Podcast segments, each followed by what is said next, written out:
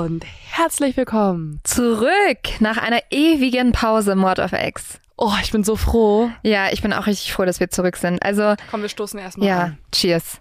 Happy Halloween, Happy Happy, Halloween. Mod of X, Comeback. Ja, also es gibt eigentlich auch kein besseres Datum, um zurückzukommen als Halloween, oder? Es ist sehr Mod of X mäßig, jetzt zurückzukommen. Fast so, als hätten wir es die ganze Zeit geplant Ja. und nicht irgendwie noch viel länger für die Produktion von die Nachbarn gebraucht. Ja. Ein absoluter Kraftakt, Leute. Bitte hört euch das alle an, sonst bin ich richtig sauer. Es hat so lang gedauert. Wir sind auf jeden Fall jetzt aber froh, dass wir das Projekt durchhaben. Endlich, Oh. sind sehr stolz drauf, aber sind auch wieder sehr ready für Mord of X.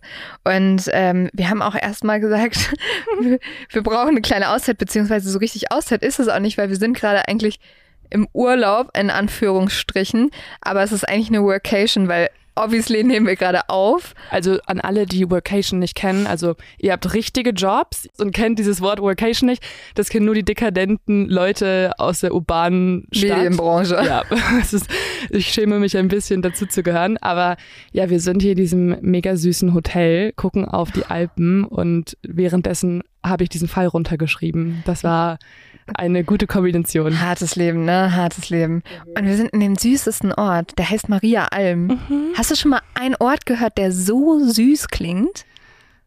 Ich kenne nicht so viele Orte, glaube ich. Aber ich gebe ihm sehr viel Credits. Es ist ein extrem süßer Ort. Oder? Also Maria Alm ist so ein süßes kleines Wort. Finde ich irgendwie schon duckelig. Fast so süß wie der Ochse, den du gestern gestrichen hast. Ja, hier sind ganz Äh, viele gestreichelt. Gestreichelt, nicht gestrichen. Das wäre irgendwie merkwürdig. Der äh, Ochse war noch ein Baby-Ochs, Babystier. Wie Stier, ah, Das ja. war ein Babystier. Und eh, also alle Kombinationen aus Maria und dann noch ein Wort oder halt Alm und dann noch ein Wort finde ich eh schon alles mit schnuckelig, allem oder? ist süß. Und dann sind wir auch noch in so einem Boho-Hotel. Das heißt, hier ist auch noch alles schnuckelig, weil alles ist gehäkelt und süß und Es ist alles sehr, sehr süß. Ich gucke auf gehäkelte Lampen. Ich wusste nicht, dass man Lampen häkeln kann. Es ist so ein gehäkeltes Ding. Da drin Ah. ist dann noch eine Glühbirne. Äh, das Hotel hat auf jeden Fall den Anne-Siegel bekommen, weil Anne ist äh, großer Boho-Fan und ihr ganzes Herz ist so, sie ist die ganze Zeit nur so, oh mein Gott, oh mein Gott, das ist Ich so glaube- schön. Ich glaube, sie hat schon sehr oft überlegt, was zu klauen. Ja, ich glaube auch. Ich glaube, sie wird mit uns kriminell hier. Sie, Vielleicht wurde was geklaut. Anne, warum hast du plötzlich zwei große Taschen, die du wieder mit zurücknimmst? Die waren vorher nicht da. Wo kommt das her? Da drin sind einfach Federn. Ja, wahrscheinlich. Apropos klauen. Was?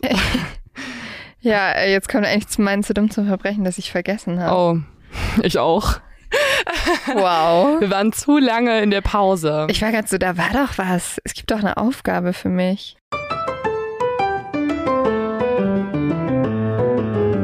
Ich habe mich nämlich auch latent dran erinnert, weil es wurde mir sehr viel in der Pause zugeschickt. Und ich bin immer so in meine Nachrichten gegangen und dachte so, kommt ein Hinweis zu Andreas Dase. Und es kam immer nur, Mann hat Pralinen geklaut. Und ich war so, hä? Okay.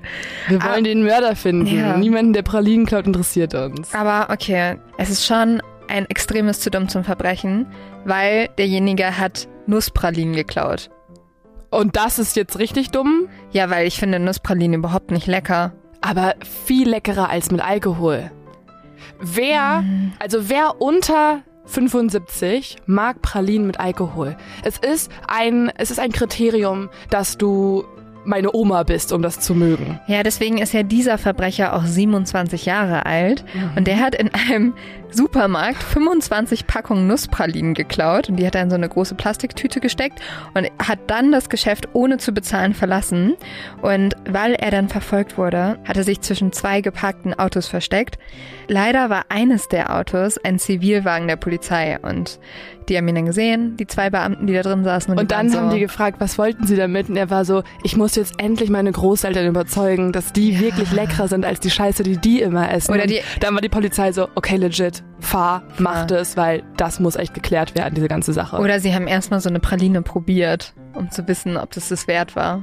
und dann war Und es dann sehr war sie lecker. so, Digga, hol doch Pistazien, irgendwas. du oder, gibst uns fünf ab und dann kannst du weiterreisen. ja, oder hol so Reese Reese Cups. Die finde ich viel leckerer. Was soll das sein? Okay, ich muss dir demnächst die besorgen. Das ist so, das Schokolade, also Schokolade außen und innen ist Peanut Butter. Hm. Das Beste auf der ganzen Heißt das wirklich so? Ich bezweifle das gerade. Reese Cups? Ja? Ja, Okay. da, Okay. deswegen bin ich in Amerika, als ich damals mit 16 war, fett geworden, weil ich die Dinger gegessen habe. Wie doof. Aber es war sowas von wert. Dann machen wir bald einen Austausch. Du kriegst ja noch einen Obstkorb von mir und ich bekomme von dir, also einen richtigen Obstkorb Ah, ja. und ich bekomme von dir Schokolade. Leo ich glaube, ich gewinne. Das Ja. ist eine geilere. Ich möchte, letztes Mal habe ich vergammelte Bananen gekriegt, die nehme ich nicht an. Aber jetzt, apropos Halloween. Apropos Sekt, den wir gerade uns reinzwitschern Ja. und apropos Hotels eigentlich. Oder warum willst du über Oh. Halloween sprechen? Ja, also weil es den Fall, den du ja heute Mm. machst, der ist super gruselig Mhm. und er spielt in einem Hotel und auch weil, also dieses Hotel ist ja unglaublich süß, aber ich habe ein bisschen Angst, dass ich heute Nacht trotzdem nicht mehr schlafen kann, beziehungsweise dass ich nicht mehr Fahrstuhl fahren kann ab jetzt. Also ich glaube, du musst dir keine Sorgen machen in diesem Hotel hier, weil über das, was ich gleich spreche, das ist allein schon, da ist nichts süß drin. Nichts ist da mehr süß. Wurde da nichts gehäkelt? Da wurde nichts gehäkelt. Früher vielleicht mal, aber jetzt nicht mehr. Außerdem ist das auch ein Hotel, das habt ihr euch schon so oft gewünscht Ja. von uns, dass wir darüber sprechen. Also immer, wenn wir so eine Umfrage machen, kommt es, bitte das Cecil Hotel, bitte, bitte. Und dann dachten wir uns, okay, was gibt es für einen besseren Moment, als dass wir selber gerade in einem Hotel aufnehmen und Halloween ist. Deswegen kommt für euch heute das Cecil Hotel.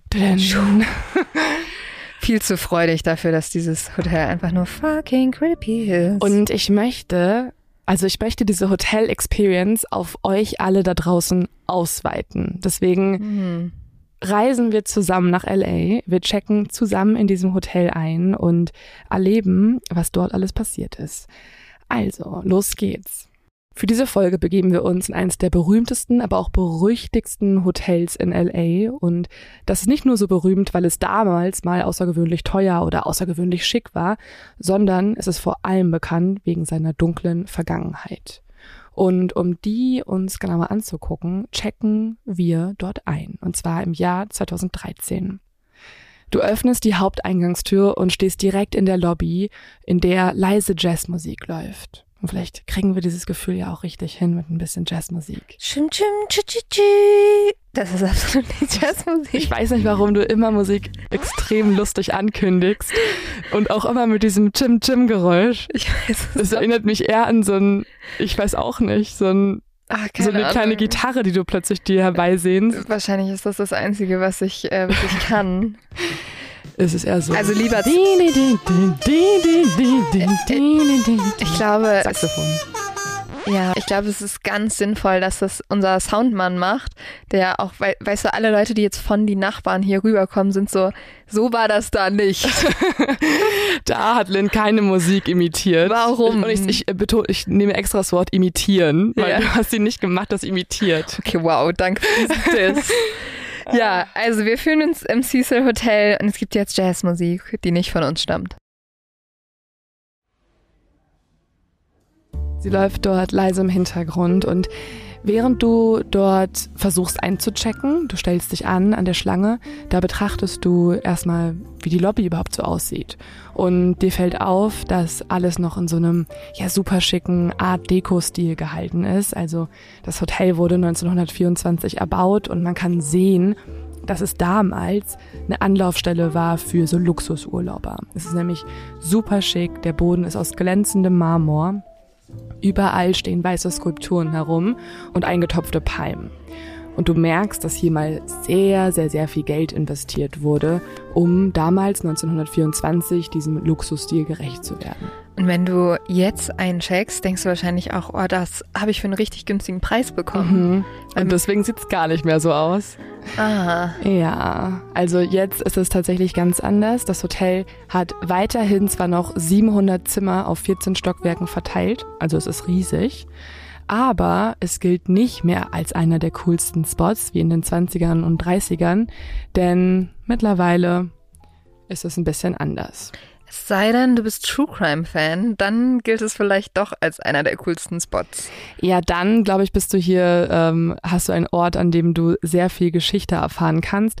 Apropos Geschichte, ich habe eine Anzeige in der LA Times gesehen. Da wurde das Hotel in den 20er Jahren beworben und in dieser Anzeige steht noch, dass es maßgeschneiderte Lobbymöbel hat, dass es mit Stühlen aus Nussbaumholz äh, ausgestattet ist, überzogen mit rotem spanischen Leder, handgewebten Teppich und Kissen, die mit Gänse- und Entenfedern gefüllt sind. Ah.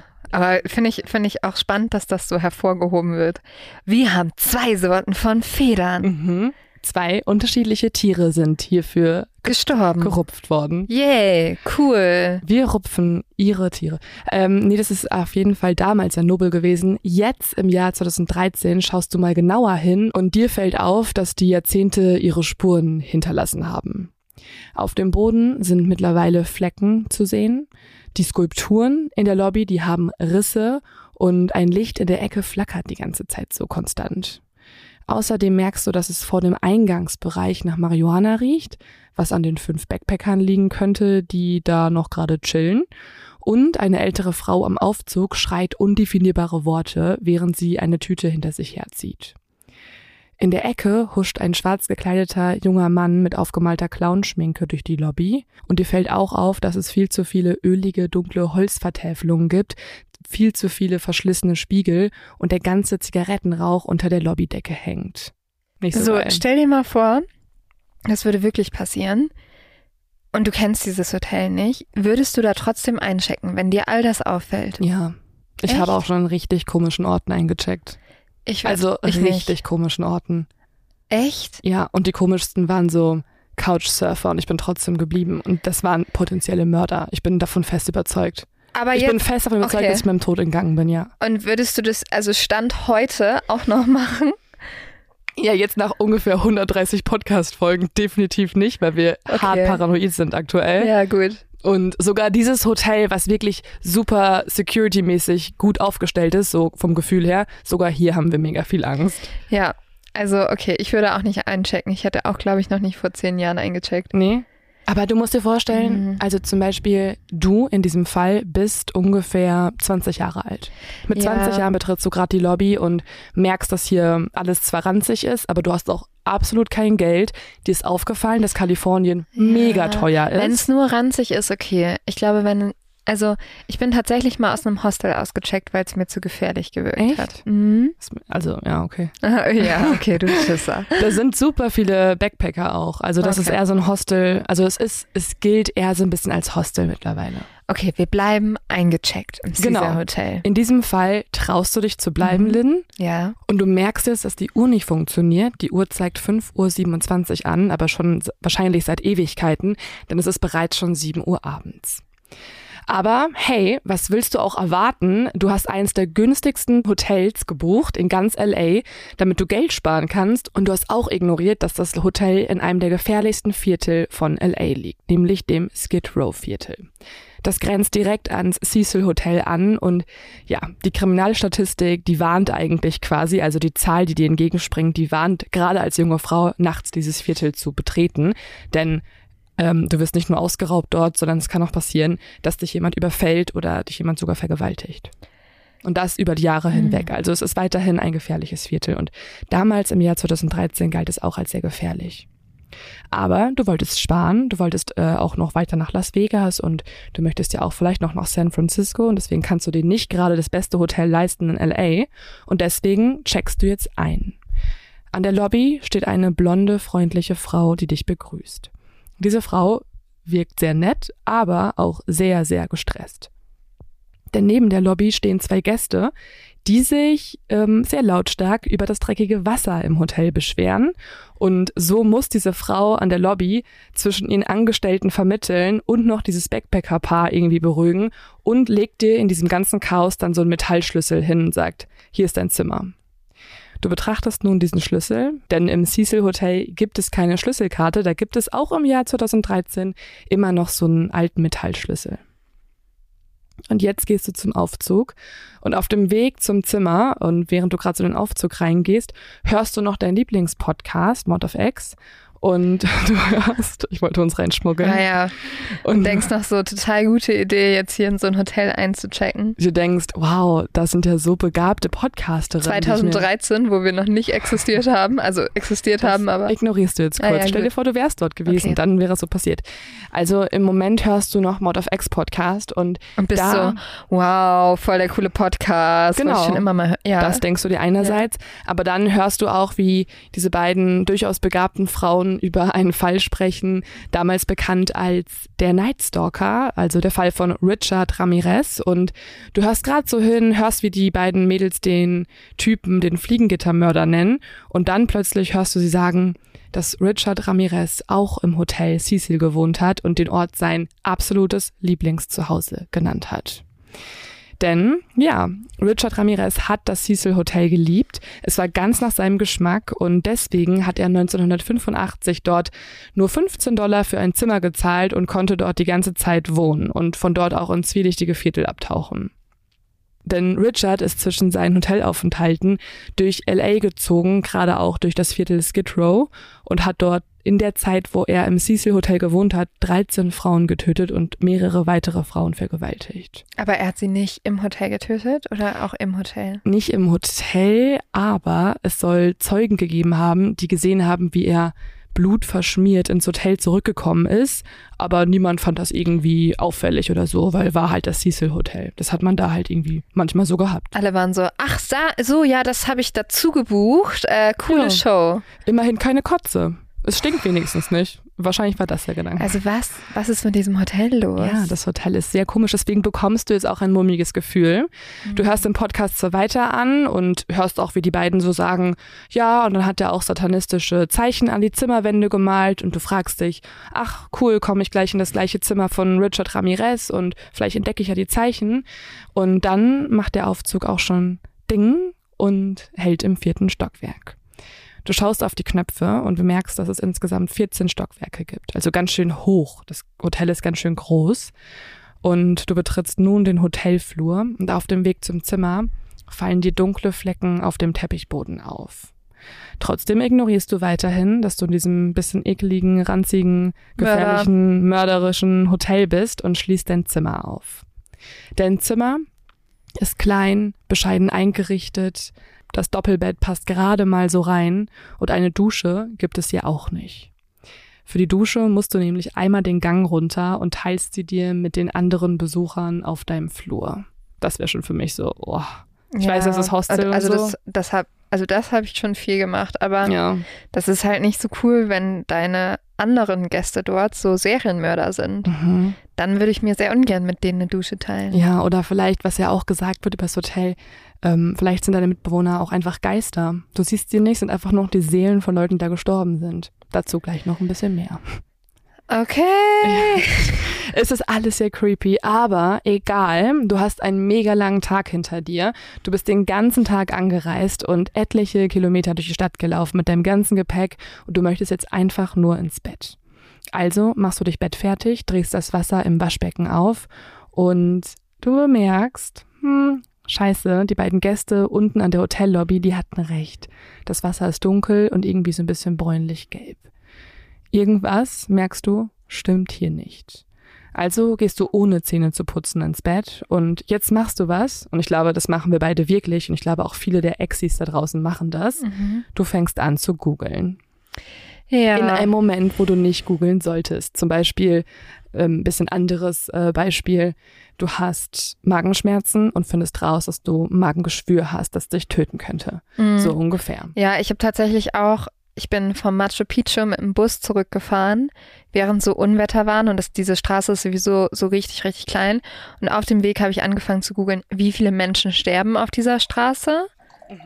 Ja, war dümmste Idee überhaupt. Ab dem Punkt ähm, habe ich einfach gedacht, das wird jetzt mein Tod sein. Aber ja, wahrscheinlich ist es das gleiche in diesem Hotel.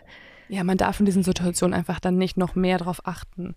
Genauso Hells Angels, ähm, Auftragskiller sollte man am besten nicht googeln, während man im schwarzen Löwen eingecheckt ist und Angst hat, man wird danach abgemurkst.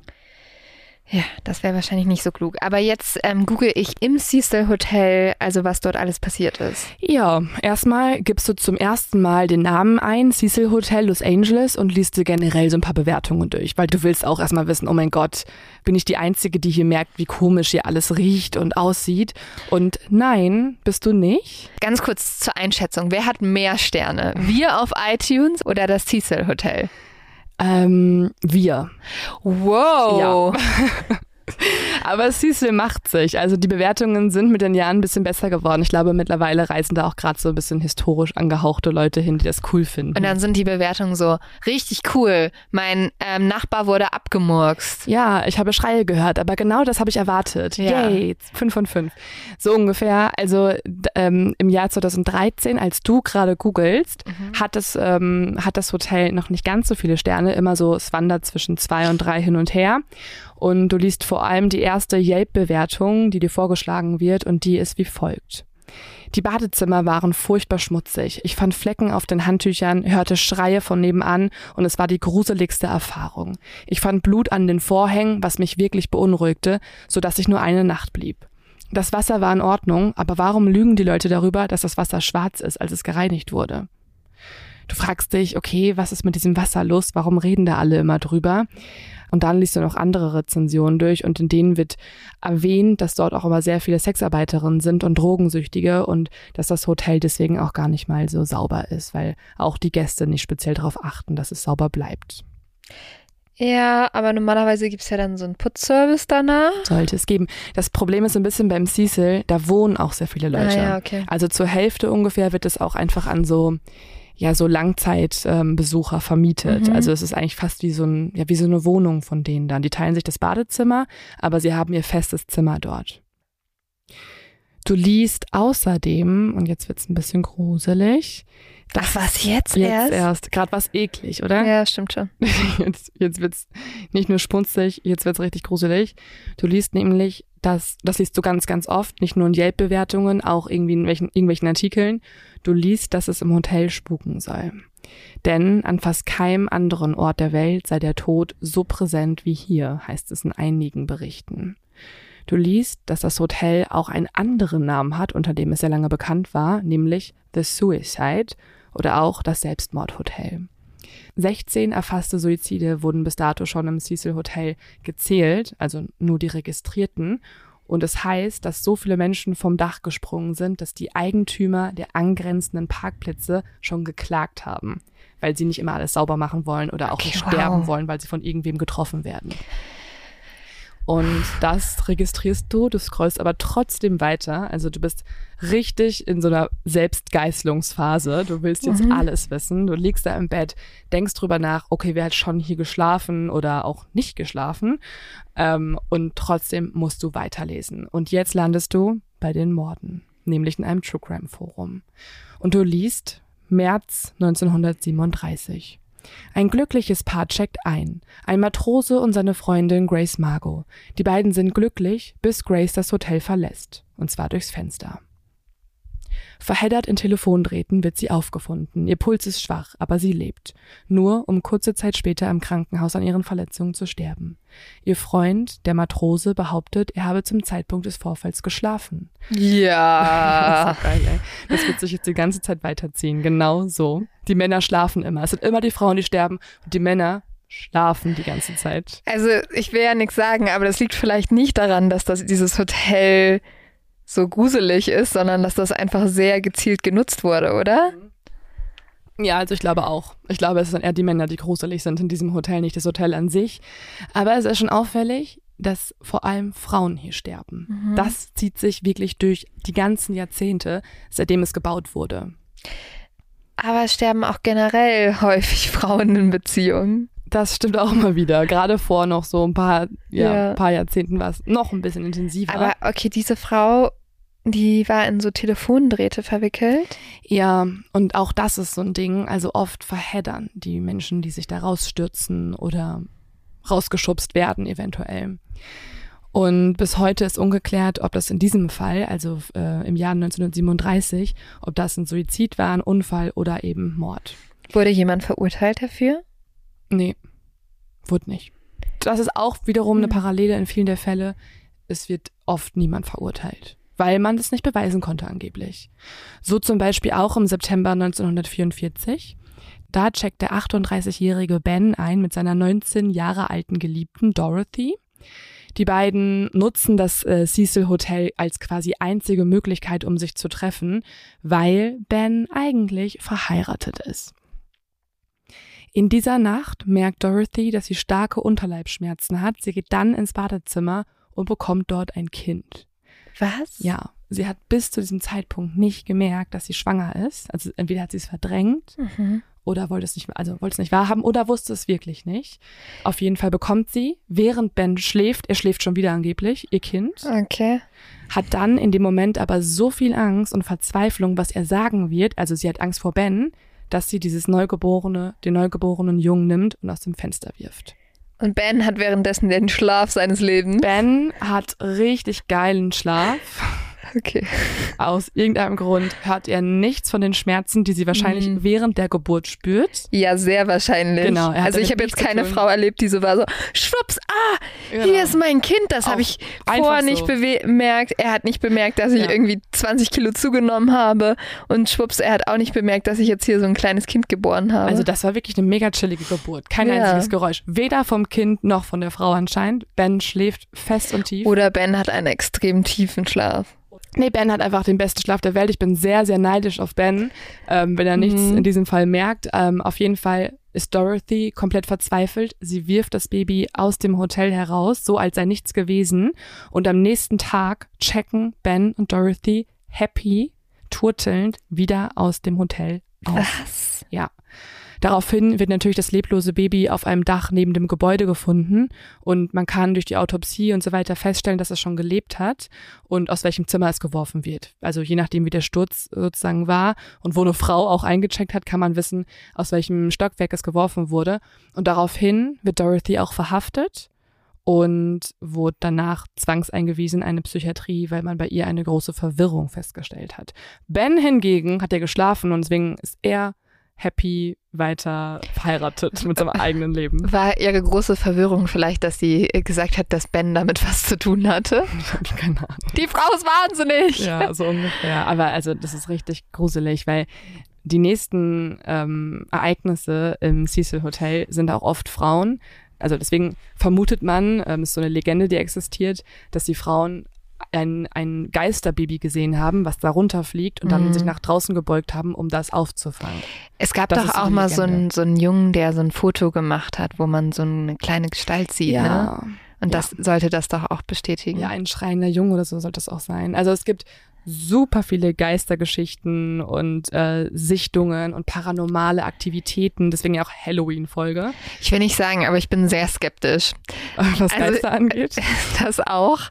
Oder aber was Ben angeht. was alle Leute hier angeht, weil also erstmal glaube ich nicht, dass man da so einen kleinen Jungen sieht und dann alle Frauen, komischerweise nur Frauen, weil das ist ja auch so ein alter Gedanke, ah, nur die Frauen würden dem Baby helfen und die Männer schnallen das alle nicht, sich dann da runterstürzen, um dieses Geisterbaby zu retten.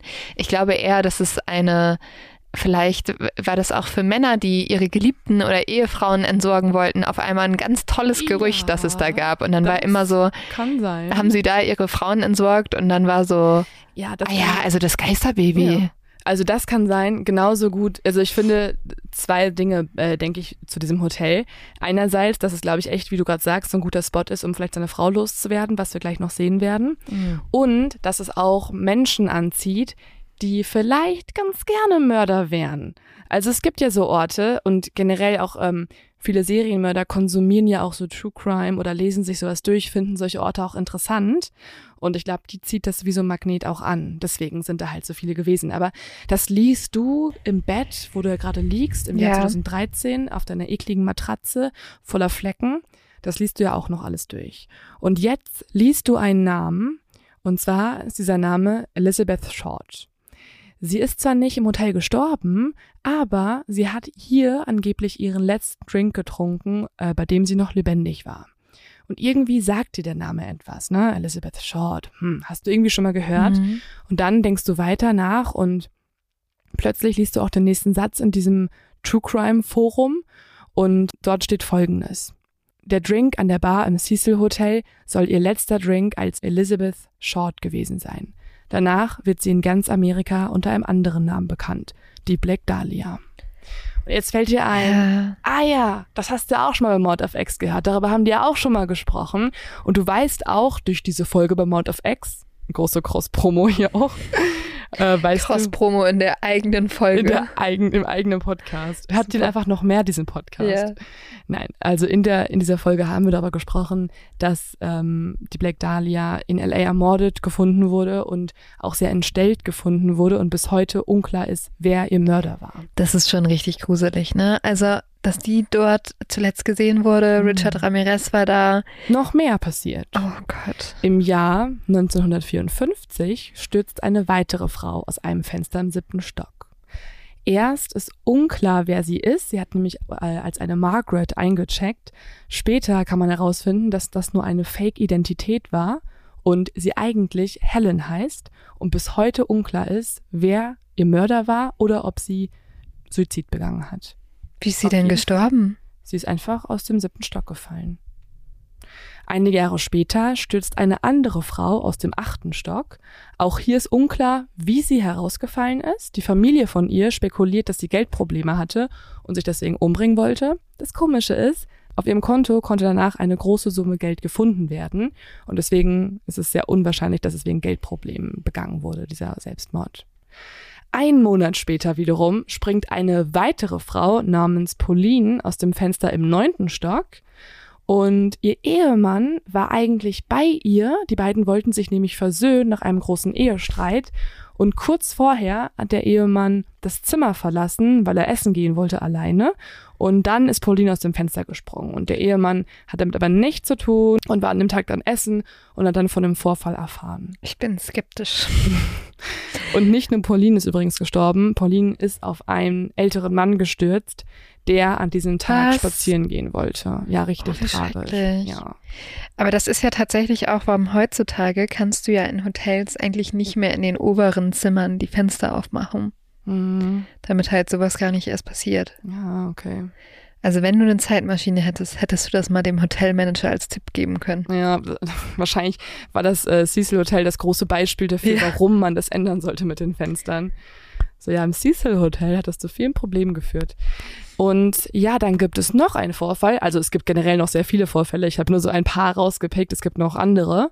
Ähm, aber was ich auch noch auffällig fand, war der Mord im Jahr 1964. Hier wird wieder eine Frau ermordet.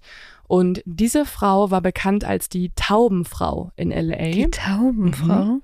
Ja, sie hat den Namen bekommen, weil sie immer mit einer Tüte Vogelfutter herumgerannt ist Oh. und äh, die Tauben gefüttert hat. Deswegen war sie immer umgeben von sehr, sehr vielen Tauben. Und sie hat quasi im Cecil Hotel gewohnt. Sie hatte ihr Zimmer mit den Habseligkeiten, mit ihrer Ordnung und so und war da einfach quasi Dauergast. Und an einem Tag ähm, ist Personal ins Zimmer gekommen, weil man sie schon lange nicht mehr gesehen hat und hat sie dann auf dem Boden dieses, dieses Zimmers gefunden, erstochen, vergewaltigt und ausgeraubt. Und ihr Gott. Mord wurde ebenfalls nie aufgeklärt. Haben nicht die Tauben den Täter verfolgt? Oh, das wäre geil. Ja, Wenn- oh Mann. Und am Ende wurde er überführt durch eine Taube. Es wär, scheint ja wirklich so, als wäre dieses Hotel einfach wirklich so ein Anziehungspunkt Ist für es. schlimme Menschen gewesen. Ja. Und das merkst du alles gerade, ne? Du liegst im Bett, liest es alles durch, hast schon eh mega Schiss und dann, als wäre das nicht schlimm genug, liest du noch von einem zweiten Serienmörder, der es auch auf das Cecil Hotel abgesehen hat. Das war der österreichische Serienmörder Jack Unterweger. Mittlerweile ist es das Jahr 1991 und es ist schon so viel in diesem Hotel passiert, dass er einer österreichischen Zeitung gesagt hat, hey, ich möchte gerne Artikel schreiben Nein. ich bin zwar selber schon verurteilt worden wegen Mordes, aber war bin ja wegen guter Führung schon sehr schnell wieder rausgekommen. Hey, ihr braucht jemand undercover. Ja. Kein Problem. Ich bin Serienmörder. Ich passe da rein. Ja. Ich gehe dahin. Ich sag euch, wie es vor Ort ist. Ich weiß, ich sorge selber für ein paar Morde. Also Spoiler hat er getan, Gott, aber so war es Gott. ganz, ganz verrückt. Abartig. Mhm, das ist richtig krass. Krass. Also er hat wirklich für ein Kriminalmagazin geschrieben und gesagt, ich möchte gerne über die Verbrechen in LA schreiben, ist dann zum Cecil Hotel gereist, hat da eingecheckt als der äh, österreichische Journalist, der äh, intellektuelle, charmante Mann und hat dort drei Frauen ermordet. Und hat dann als Reporter eben über Kriminalfälle berichtet, dort vor Ort. Das ist so absurd. Es ist richtig gruselig. Ja. Es ist wie so, wirklich wie so ein Netflix-Autor oder irgendwie. Na, wie dieser Film, äh, Night Stalker. Also da Genau, ja. ähm, fährt ja der eine Reporter rum Mhm. und ähm, muss immer als erster am Tatort sein und irgendwann fängt er halt an, sozusagen selber die Verbrechen zu unterstützen Mhm. oder glaube ich zumindest nicht zu verhindern. Und um, tritt auch mal drauf auf die Opfer, ja. ja, um das zu filmen. Mhm. Ja, sehr, sehr äh, passender Film. Also genau so war es mit Jack Unterweger. Das kann man sich gar nicht, man kann sich das gar nicht vorstellen, oder? Dass jemand, dass es solche Geschichten gibt im wahren Leben. Aber das alles hast du dir gerade gelesen und denkst dir, okay, fuck it. Es ist so schrecklich, aber ich muss jetzt irgendwie schlafen. Es ist schon super spät mittlerweile. Du legst also das Handy weg und am nächsten Morgen nimmst du deinen Koffer und checkst sofort aus, um irgendwie aus diesem Hotel raus zu sein. Und Deswegen hast du es geschafft, du bist aus dem Hotel wieder abgereist, also eine sehr gute Wahl und verbringst nun deine weitere Reise in anderen Unterkünften. Wärst du aber noch länger geblieben, dann hättest du noch von einem anderen Kriminalfall mitbekommen, nämlich von einer anderen Backpackerin, auch eine junge Frau, und über die möchte ich in dieser Folge noch ein bisschen ausführlicher sprechen als über die bisherigen Verbrechen. Diese junge Frau ist Elisa Lam, eine junge Kanadierin, und die wollte, genau wie du, durch Kalifornien reisen. Elisa ist 21 Jahre alt und sie reist jetzt auch ins Cecil Hotel. Vier Nächte will sie hier verbringen und die ganze Planung der Reise, also ihre Gedanken und ihre Gefühle, die kann man auch alle in ihrem Online-Tagebuch nachlesen. Und tatsächlich existiert ihr Tumblr-Account, das ist sozusagen halt diese Online-Seite, auf der sie ihm alles ähm, beschreibt, ich glaube, es ist ein bisschen ähnlich wie Twitter, ehrlich gesagt, nur in Mhm. länger. Dort beschreibt sie mal ihre Gedanken und ihr Account existiert auch bis heute. Also ich konnte die letzten Beiträge und so alle durchlesen und will die auch gleich hier zitieren. Ähm, ihr Account heißt Nouvelle Nouveau und ist auch heute noch verfügbar. Elisa postet auf ihrem Blog immer sehr, sehr viel, ähm, unter anderem Memes, Clips aus irgendwelchen Filmen. Sie ähm, mag auch sehr gerne Fotografie und Mode. Sie spricht über historische Ereignisse und äh, postet auch Zitate, die sie schön findet. Aber auch sehr viel Persönliches. Zum Beispiel hat Elisa vor ihrer Reise ganz oft darüber gesprochen, dass sie aufgeregt ist, neue Menschen zu treffen und neue Orte zu sehen und sie möchte auch unterwegs sein, um Fremde zu treffen. Sie möchte nämlich die Welt entdecken. Und dann hat sie auch noch andere Gedanken, zum Beispiel zum Internet. Da hat sie auch sehr viel drüber geschrieben, weil sie das Gefühl hat, hier sie selber sein zu können. Und da schreibt sie zum Beispiel Folgendes. Ein Hoch auf das Internet. Im Internet gibt es nicht wirkliche Konsequenzen, zumindest auf Tumblr hoffe ich. Menschen können ganz sie selbst sein. Es ergibt mehr Sinn, hier offen zu schreiben, als im Tagebuch. Wahrscheinlich, weil du weißt, dass hier jemand deinen Gedanken zuhört. Außerdem ist meine Handschrift schrecklich und ich tippe schneller, als ich schreibe. Das hier ist auch viel billiger als ein Therapeut. Es ist ein sehr befriedigendes Gefühl für mich, sobald ich auf Veröffentliche klicke. Und dann schreibt sie noch in einem anderen Blog-Eintrag, gestresst von der Universität. Irgendwie erwartet man von uns, dass wir direkt nach der Highschool erwachsen sind. Du machst einen Crashkurs in diesem Drecksloch, in dem es darum geht, herauszufinden, was du im Leben eigentlich willst. Verdammt Leute, wir versuchen es doch. Oder auch in einem anderen Blog-Eintrag, da schreibt sie übers Reisen. Ich will hier weg, reisen, muss diesen Sommer reisen, um bei Verstand zu bleiben, muss einen Job finden, um Geld fürs Reisen zu bekommen, muss Eltern überzeugen, dass sie mich alleine reisen lassen. Ich bin 21, wird schon gut gehen. Und dann wird's noch konkreter. Hier spricht sie dann über ihre Reise, die sie jetzt auch in LA dann sozusagen umgesetzt hat. Da schreibt sie, Plan, Plan, Plan. San Diego, Los Angeles, Santa Cruz und San Francisco. Die Westküstentour. Vorschläge und Empfehlungen sind gerne gesehen und nötig. Und dann schreibt sie ihren, einen ihrer letzten Blog-Einträge, da schreibt sie nämlich direkt aus Kalifornien. Bin in La La Land angekommen und der Rest wird erst noch geschrieben. Also wie ihr sehen könnt, Elisa darf alleine reisen, also ihre Eltern haben es ja anscheinend erlaubt. Sie haben aber mit ihr eine Sache abgemacht, nämlich, dass sich Elisa jeden Tag bei ihren Eltern melden soll. Auch nicht lange, einmal telefonieren, aber damit die halt wissen, dass sie irgendwie, ja, dass sie unversehrt ist. Mhm. Das haben meine Eltern auch immer gesagt. Also nicht mehr jeden Tag per Telefon, aber so per WhatsApp oder Mhm. so. Ja, das finde ich auch wichtig, glaube Ja. ich. Ich glaube, wenn mein eigenes Kind wegreisen würde, also ich glaube, ich würde jede Stunde bitte einmal kurz melden. Helikoptermutter. Oder man schreibt so Nachrichten und guckt, ob nur, also ob der zweite blaue Haken Ja. da ist und so. Dann ist mir einfach nur so, hi, hi, hi, hi, hi.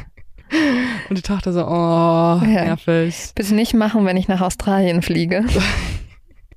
Nee, du hast ja auch deinen Freund mit dabei. Dem traue ich zu, dass er auf dich aufpasst. Ja. Ja. Und ich glaube im Gegensatz zu dir nicht, dass du jetzt von der Spinne gebissen wirst und stirbst. Ich schon. Ja, ich weiß. Also lass uns lieber weiter über Lisa Lem reden, bevor ich hier Panik kriege. Also an alle, die es noch nicht mitbekommen haben, Lynn reist. Nach Bist du Australien. nicht jetzt schon in Australien? Jetzt bin ich schon in Australien. Lynn ist jetzt schon in Australien. Ich bin jetzt schon in Sie Australien. ist jetzt schon. Boah, ich muss dich jetzt schon blocken, weil ich, Ich bin, bin- richtig eifersüchtig. Ich will nichts sehen davon. Ich bin jetzt schon von der Spinne gebissen. Nein, bist du nicht. Du bist an dem wunderschönsten Ort auf der ganzen Äh. Welt. Ähm, literally am Strand, der Eden heißt. Also, Ich bin, glaube ich, der einzige Mensch, der nie nach Australien reisen wollte. Ja. Auf der ganzen Welt. ja. Aber ich werde Spaß haben, hoffentlich. Können wir nicht tauschen? Ja, Ich kann auch, also, ich reise dafür ins Cecil Hotel. und ich bin jetzt gerade im Cecil Hotel, weil ich wollte es endlich auch mal klären, was da passiert ist. Aha, wirklich? Es wäre so geil. Das wäre richtig schön. Dann hätten wir so richtig unterschiedlichen Content. Ja. Wow. Also ich schicke dir auf jeden Fall manchmal Nachrichten, wenn da. Ja, Aber ich, ich glaube, ich brauche dir keine Nachrichten schicken, weil ich glaube, du schickst mir schon genug mit Ja. geilen Fotos. ja mache ich. Oh, Nur. Gott. Ich, bin, ich will so gerne dabei sein. Warum bin ich nicht dabei? Komm mit in meinen Koffer. Aber jetzt erzähl mir erstmal was über Lisa. Also, Elisa meldet sich jeden Tag bis zum 30. Januar. Da hat sie das letzte Mal angerufen, aber danach nie wieder. Am 31. Januar melden ihre Eltern sie dann direkt als vermisst, weil es halt so untypisch Mhm. ist, weil sie diese Abmachung hatten. Und genau an diesem Tag, dem 31. Januar, sollte sie eigentlich auch aus dem Cecil Hotel auschecken. Doch auch am nächsten Tag und am darauffolgenden Tag meldet sich Elisa einfach nicht bei ihren Eltern. Daraufhin nimmt die Polizei das Ganze auch sehr ernst. Also sie durchsuchen zum Beispiel das Hotel, können aber nichts finden von Elisa. Außer ihre Sachen. Die sind weiterhin in ihrem Zimmer. Also ihr Rucksack ist dort, ihre Kleidung ist dort und sogar ihr Geld liegt noch dort in einer, in ein, in einer, liegt noch dort in ihrem Spind. Und sie ist einfach verschwunden. Und auch ihr Handy. Das fehlt. Ihr Handy und sie fehlen. Mhm. Und das ist natürlich sehr komisch, weil wer hinterlässt denn bitte sein Geld und seinen Rucksack, wenn du eigentlich auf Reise gehst? Das passt natürlich gar nicht. ja. Hat jemand gecheckt, ob sie aus dem Fenster gesprungen ist? Niemand wurde auf der Straße gefunden. Die Okay. ganzen Parkplatzbesitzer sind alright. Die Okay. sind nicht gestresst. Die Familie ist super aufgelöst. Sie fliegen direkt nach Los Angeles, um irgendwie bei der Pressekonferenz dabei zu sein. Ist auch mal positiv natürlich, Mhm. wenn die Eltern dahinter stehen, Ja, weil dann hast du einen viel emotionaleren Touch zu dem Ganzen als Zuschauer. Und die hoffen natürlich noch, dass sie irgendwie wieder auftaucht. Ne? Mhm. Aber es passiert nichts. Also es werden darüber Berichte im Fernsehen ausgestrahlt, das Ganze wird in den Zeitungen äh, begleitet, aber niemand hat einen Tipp. Niemand hat Elisa gesehen und es wird einer der mysteriösesten Vermisstenfälle innerhalb nur weniger Tage, der sich wieder einmal im Cecil Hotel zugetragen hat. Die große Frage ist nämlich, wann und wie wurde Elisa das letzte Mal gesehen und vor allem, wann und wie hat sie das Hotel verlassen? Und um das herauszufinden, schaut sich die Polizei alle Überwachungsaufnahmen an, denn dort existieren ja viele Kameras, mit denen man halt gucken kann, wer hat wie, wo, wann das Hotel betreten oder verlassen. Und sie finden vor allem heraus, und das ist ganz schön gruselig, dass es keine einzige Aufnahme davon gibt, wie Elisa Lam das Hotel verlassen hat. Oh. Das heißt, ungefähr eine Woche nach ihrem Verschwinden wissen sie, sie muss noch irgendwo im Hotel sein. Ja. Und dieser Fall hat mittlerweile auch das Internet erreicht. Also es gibt viele Leute, viele Hobbydetektive, die sich auch mit auf die Suche machen. Also die, ähm, ja, die, die schreiben auf Twitter, die fahren auch zum Hotel hin, die durchsuchen das Hotel, die wollen wissen, wo ist Elisa? Und viele davon rätseln mittlerweile auch schon online, dass sie eher denken, dass Elisa tot gefunden wird, Mhm. weil sonst müsste sie sich ja gerade irgendwie lebendig irgendwo verstecken. Und dann, um noch diese ganzen Spekulationen im Internet ein bisschen zu befeuern, stößt die Polizei auf etwas, das diesen Fall weltbekannt machen wird. nämlich auf eine Überwachungsaufnahme von einem der Fahrstühle im Hotel. Und diese ist vom Fahrstuhl im 14. Stock und sie ist fucking creepy, Leute. Ja, ich weiß, ich habe die auch schon gesehen und danach konnte ich erstmal nicht mehr schlafen. Ja. Ich habe mir die jetzt auch für die Vorbereitung irgendwie zehnmal angeguckt mhm. oder so. Also auch gerade noch dreimal. Es ist einfach nur, also es ist einfach nur mysteriös. Und das ist so merkwürdig, weil es ist ja eigentlich nur Elisa alleine in einem Fahrstuhl und trotzdem ist diese Aufnahme sehr, sehr gruselig, weil man ja auch vermutet, dass sie kurz vor ihrem Tod passiert ist, oder? Genau, das weiß man eigentlich ah, schon. Ah, okay. Ja. Weil ähm, es zeigt sie an dem Tag, an dem sie verschwunden mhm. ist und danach wurde sie nie wieder gesehen. Also es ist sehr naheliegend, dass es kurz vor ihrem Tod passiert ist oder zumindest vor ihrem Verschwinden. Was sieht man denn auf der Aufnahme? Ja, wir können das Ganze ja mal zum Angucken. Man sieht, dass Elisa den Fahrstuhl betritt und zumindest auf mich wirkt es so, darüber können wir gleich diskutieren, darüber gibt es sehr viele Meinungen. Man sieht, dass sie vor irgendetwas Angst hat. Mhm. Und sie versteckt sich im Fahrstuhl, also sie geht normal noch in den Fahrstuhl rein, drückt dann die ganzen Knöpfe und versteckt sich dann an der einen Seite des Fahrstuhls und dann in der Ecke, sodass, wenn man da vorbeigehen würde im Gang, nicht reingucken könnte und sie sieht. Das heißt, sie ah. hat vor ah. irgendetwas Angst im Gang. Und sie geht aber auch immer wieder raus, oder? Genau. Sie nimmt dann immer so einen großen Schritt, also sie macht so einen großen Schritt über den Eingangsbereich des Fahrstuhls, so ganz schnell, guckt dann im Gang nach rechts und links und geht dann ganz schnell wieder zurück. Es gibt auch so eine Analyse, da wird vermutet, dass man die Spitze eines Schuhs sieht. Ja, auch mega gruselig. Aber mhm. ich glaube, es ist der Schuh von Elisa. Weil Aha. dann sieht man, wie sie halt irgendwie mit den Händen wedelt. Sie drückt dann nochmal alle Knöpfe, was auch sehr auffällig ist. Der Fahrstuhl bewegt sich nicht. Ja. Die Tür geht einfach nicht zu. Das ist ja die große Frage. Warum geht die Tür genau. nicht zu? Mega gruselig. Und es passiert einfach nichts. Sie steht da in der Ecke äh, angepresst, guckt dann wieder raus und dann macht sie noch etwas, und das ist auch mega gruselig. Und da vermuten Leute halt, dass es dann irgendwie ihr Mörder sein könnte, der sich eben neben ihr befindet. Mhm. Denn dann fängt sie an, wild mit den Armen zu fuchteln und mit jemandem zu reden. Also sie spricht richtig. Sie fährt sich mit der Hand durchs Haar. Sie macht so große winkende Bewegungen und richtet sich dabei auf jemanden, der rechts neben dem Fahrstuhl stehen muss. Der aber, aber nicht im Bild der genau, Kamera ist, ne? Genau den man nicht sehen kann, die Person. Und dieses Video veröffentlicht die Polizei jetzt, weil sie denken ja, vielleicht, wenn wir es an die Öffentlichkeit geben, hat irgendwer eine Ahnung, wer darauf zu sehen sein könnte. Und das ist, wie das Internet explodiert ist. Komplett. Das Internet rastet aus. Also alle, die sich eh schon mit diesem Fall beschäftigt haben, die fangen jetzt an, und das sind Tausende, Hunderttausende von Dann Menschen. Körpersprachanalysten, alle Leute. Alle möglichen Leute versuchen zu interpretieren, was in diesem Video zu sehen ist. Das wäre auf jeden Fall heute der TikTok-Fall Nummer eins gewesen. Ja, komplett. Also mittlerweile hat das Video auf YouTube über 33 Millionen Klicks. Oh, krass. Das heißt, also Millionen von Menschen haben sich damit auseinandergesetzt. Ich glaube, es hat auch so viele Klicks, weil sehr viele Menschen gucken das immer wieder. Also mhm. Also zum Beispiel ich habe mhm. da auch mehrere mhm. Klicks hinzugesteuert. Aber es hat auch 38.000 Kommentare.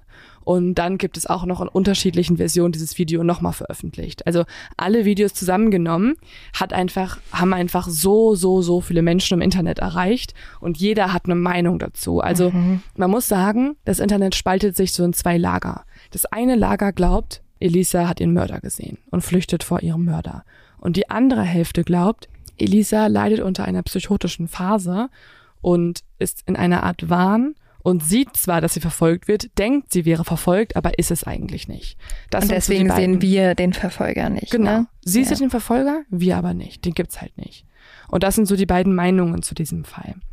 Und ja, also ich habe, das kann ich vielleicht mal kurz an dieser Stelle so meinen, ja, meinen Erkenntnisverlauf schildern. Ich habe bis gestern Nacht fest daran geglaubt, dass sie ihren Mörder gesehen hat. Also, dass es wirklich eine physische Person gibt, die im Video mm. nicht zu sehen ist, aber eigentlich im Gang ist. Aber das heißt ja auch, dass du es jetzt nicht mehr glaubst. Und jetzt glaube ich es nicht zu 100 Prozent nicht mehr. Also ich bin jetzt nicht mehr so 0% war das ein Mörder, aber ich habe meine Meinung dahingehend geändert, dass ich glaube, vielleicht war es auch nur in ihren Gedanken. Mhm. Und dazu erzähle ich dir gleich, warum ich das denke. Ja. Aber und was denkst du, also du hast das Video ja auch gesehen? Ja, also als ich das das allererste Mal gesehen habe, habe ich tatsächlich gedacht, oh Gott, die braucht Hilfe. Also die ähm, bildet sich, glaube ich, etwas ein, Mhm. weil sie so panisch ist und weil sie so wild auf die Knöpfe drückt, wo du dich auch fragst, warum und weil du halt tatsächlich auch einfach niemand anderen siehst und da müsste jemand schon sehr genau gewusst haben, wo sind hier die Kameras. Zum Das- Beispiel Mitarbeiter. Genau, das ist ja eine Theorie, die ich durchaus dann auch schon sehr spannend fand. Ähm, ja, also ich bin mir sehr unsicher. Ich kann mir auch vorstellen, dass ähm, sie tatsächlich jemand gesehen hat. Andererseits muss ich aber sagen, wenn du dich mit diesem Hotel ein bisschen auseinandergesetzt hast und dann dir noch was Gruseliges passiert, dann wäre ich auch sehr panisch. Also man konnte nachverfolgen, dass die, zumindest was so Tumblr angeht und so, nichts über das Hotel recherchiert hat in der Mhm. Hinsicht. Also da hat sie ja alle Gedanken immer aufgeschrieben und zumindest in ihren letzten Gesprächen, in ihren letzten Blog-Einträgen hat sie nichts dazu geschrieben, dass ähm, sie die Geschichte krass verfolgt hätte vom Hotel. Aber vielleicht in der Nacht natürlich, ne? Was halt spannend ist, und ich glaube, darüber wirst du uns wahrscheinlich gleich noch mehr erzählen, hat sie Medikamente im Körper gehabt und was war ihre, also hatte sie irgendwelche Vorerkrankungen? Mhm. Ja, darauf gehe ich noch ein. Also, ja, ich finde es mega spannend, was du denkst und was auch so die Kommentare unter dem Video sind. Also viele Argumente, warum sie zum Beispiel eine Psychose in dem Moment hat, Mhm. äh, habe ich, wie gesagt, bis gestern Nacht eher auch anders interpretiert. Also viele meinten so, ja, sie geht da so geschmeidig rein und sie macht so Bewegungen, die noch so beruhigt, also so ruhig wirken, wo ich so dachte, ja gut, aber wenn da jetzt ein Mann ist und sie jetzt nicht so super panisch vor dem weglaufen möchte, weil sie möchte noch so alles unter Kontrolle behalten, würde ich auch so gehen. Dann würde ich auch versuchen, einigermaßen unbeschwert zu wirken. Weißt du? Ja, also wenn da jemand wäre, wo ich weiß, der ist so schlimm, dass ich davor schon so Panik habe, dann renne ich da rein. Aber ehrlich gesagt, Aber er sieht dich ja und er soll ja nicht Ja. sehen, dass du vielleicht da auch reinrennst. Das Problem ist sowieso, du kannst halt nie sagen, was machst du dann. Also Genau. das ist ja, ähm, da reagiert auch jeder in der Situation anders. Aber weil natürlich diese Bewegungen, die sie macht, schon sehr seltsam sind, finde ich diese Frage von der Psychose absolut berechtigt. Mhm. Also für alle, die das Video bisher noch nicht gesehen haben, pausiert ohne Scheiß mal kurz im Podcast und guckt es euch an. Ja. Also es macht es alles einfacher, um darüber jetzt zu sprechen und es ist sehr gruselig und gleich kläre ich euch auf, was Körpersprache-Analysten überhaupt darüber denken und das selber interpretiert Glaubst du haben. denn, die Polizei hätte dieses Video veröffentlichen sollen? Hm. Weil, also es hat ja nichts gebracht, oder? Dass es veröffentlicht Ich wurde. hätte es aber auch veröffentlicht. Also, na, es ist schwierig.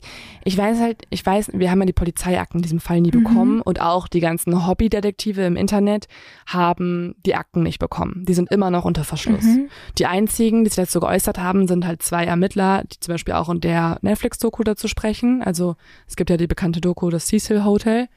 Und da sprechen die beiden und ich nehme halt an, die haben alle aus dem Hotel, die sie interviewen konnten, auch interviewt danach, also in Vernehmungen und so weiter, befragt. Und ich glaube, sie haben es veröffentlicht, weil dieses Hotel halt so eine krasse Frequentierung hat von Leuten, die da Mhm. mal reingehen, rausgehen, halt wie gesagt Prostituierte oder äh, Freier oder ähm, Junkies, Partymenschen, Backpacker und so weiter, dass vielleicht schon mehrere Leute abgereist sind und dann nur darauf gestoßen werden, wenn sie das Video sehen. Oder Aber es ist ja. halt, ja, es ist halt super spekulativ jetzt. Oder sie haben halt gehofft, dass tatsächlich irgendjemand ja ge gesagt hätte, ja, ach, mit dem Fahrstuhl, da ist mir schon mal was ähnliches passiert, die Mhm. Knöpfe funktionieren nicht oder keine Ahnung. Oder halt tatsächlich das irgendwie mitbekommen haben. Und vor allem zu dem Zeitpunkt weiß man immer noch nicht, wo Lisa ist. Und dann machst du ja alles, um die Person noch lebendig zu finden. Ähm, auf jeden Fall kann man festhalten, die Bewegungen von Lisa Lam in diesem Fahrstuhl sind sehr seltsam.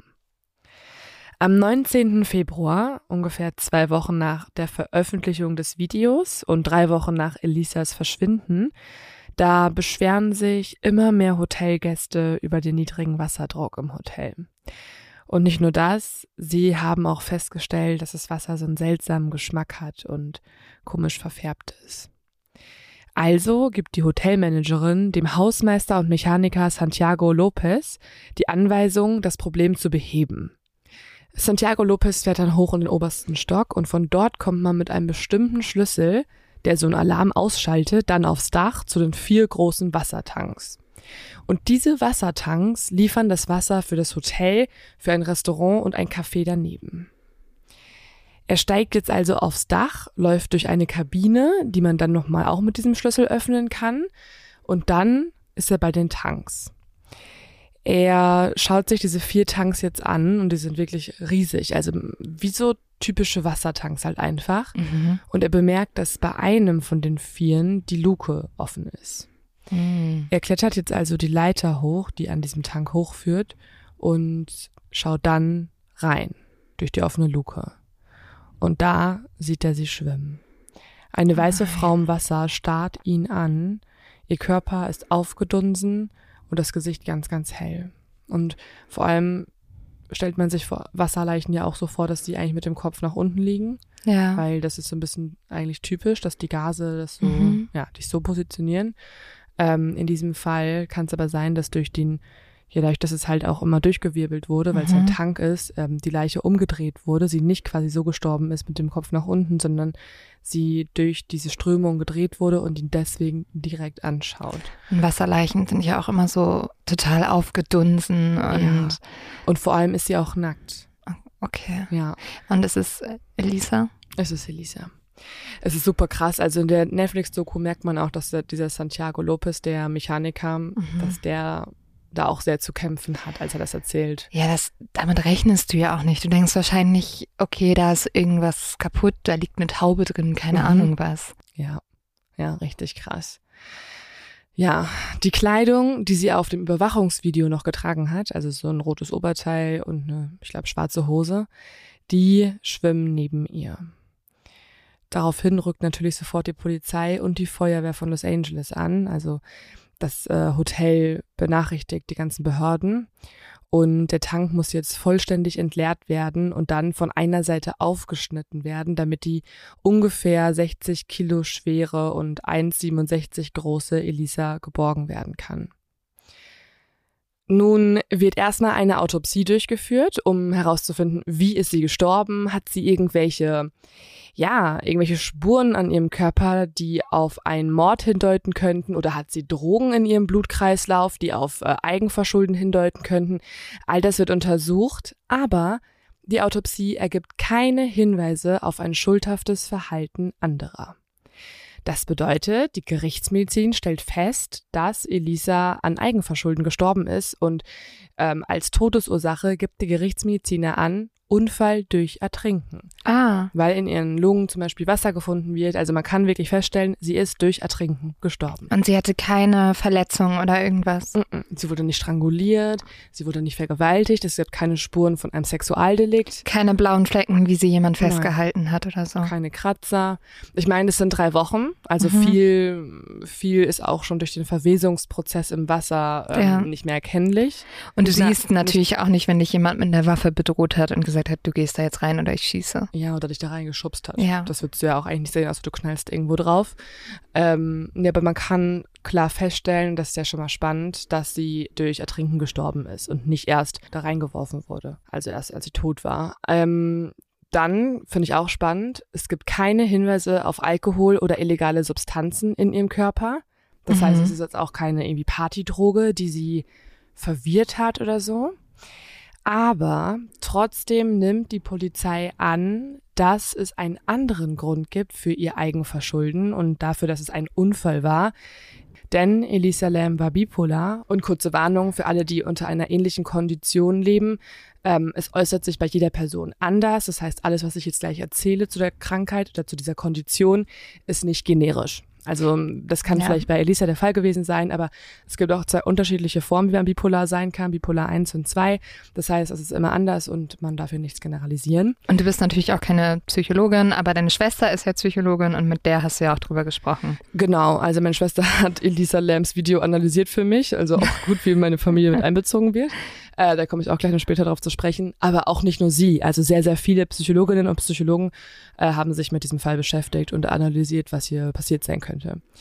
Ähm, und das ist jetzt auch die große Erklärung der Polizei. Also sie glauben, durch ihre bipolare Erkrankung, also dadurch, dass sie sehr viele depressive Phasen hat, als auch manische Phasen, also wenn man sich das so vorstellen kann, es ist wie so eine Achterbahn. Du hast sehr viele negative Erlebnisse, ähm, bist nur ähm, im Bett, wie zum Beispiel bei Lisa das der Fall war. Sie war in den depressiven Phasen sehr, sehr viel im Bett, konnte nicht aufstehen, hatte auch suizidale Gedanken. Das ist auch wichtig zu wissen. Ähm, das Ganze wird aber oft abgewechselt durch diese manischen Phasen, wo man äh, ein gesteigertes Selbstvertrauen hat, gesteigerte Libido, gesteigerte Aktivität, ähm, ja, also das ist einfach das Gegenteil von der anderen Phase. Ähm, durch diese bipolare Kondition nimmt die Polizei an, hat sie eine ja ein Verfolgungserlebnis gespürt, also eine Psychose gehabt in dieser Hochform der zum Beispiel Manie und hat dann sich quasi die Bedrohung herbei halluziniert. Und um vor der zu flüchten oder in dieser Art wahnhaften Vorstellung, diesem wahnhaften Erlebnis, ist sie in den Tank gestiegen und wollte schwimmen und ist dabei ertrunken, weil wenn man einmal im Tank drin ist, dann kommt man sehr schlecht wieder raus, weil man konnte reinspringen, aber man konnte sich zum Beispiel nicht wieder mit eigener Kraft, auch weil es kaltes Wasser ist und so, deine Kräfte mhm. verfliegen sehr schnell. Man konnte sich nicht durch eigene Kraft wieder herausbegeben. Das wäre sehr schwierig gewesen. Und das würde dann bedeuten, dass sie ihre Klamotten im Tank ausgezogen hat? Das nimmt die Polizei. Okay. An, um ja. besser schwimmen zu können. Ja. Ist ja auch klug, weil die Klamotten ziehen dich ja eigentlich runter. Ja genau. Dass sie halt so gedacht hat.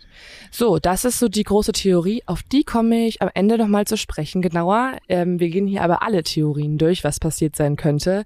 Denn sehr viele Menschen im Internet vor allem, die sich mit diesem Fall auseinandergesetzt haben, die glauben nicht an die Unfalltheorie und sagen, damit macht sich die Polizei halt sehr einfach.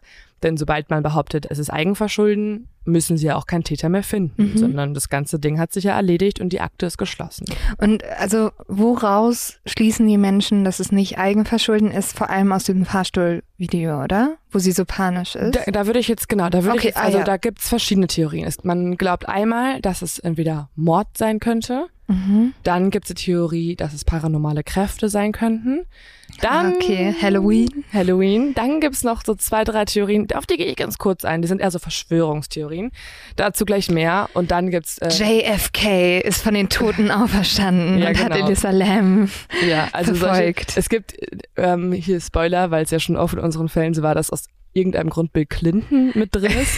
es gibt keinen geheimen Club, es gibt keinen Bill Clinton, es gibt auch keinen Richard mehr, Was? der irgendwie verantwortlich also sein Bill könnte. Clinton, es gibt keine Theorie mit Bill Clinton. Nein, auch kein, es gibt auch nicht Richard Vars mäßig äh, einen potenziellen Mörder. Das, also dann finde ich alles schon lame. Ja.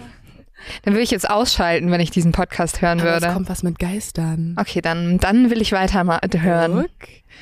Es gibt was mit Geistern. Also ohne Scheiß, als ich diesen Fall recherchiert habe, ich konnte abends, wir recherchieren ja auch oft abends mhm. noch so im Bett und so, ich konnte abends nicht die paranormale Theorie durchgehen. Nein, wirklich? Ich, ja, hätte ich Angst bekommen, ja. Wenn ich das äh, gestern Abend zum Beispiel mal durchgelesen und ich hätte das nicht, also ich musste da aufhören und musste mich mit irgendwie Unfall beschäftigen, weil ich dann, ich glaube dann direkt dran, wenn es dunkel ist.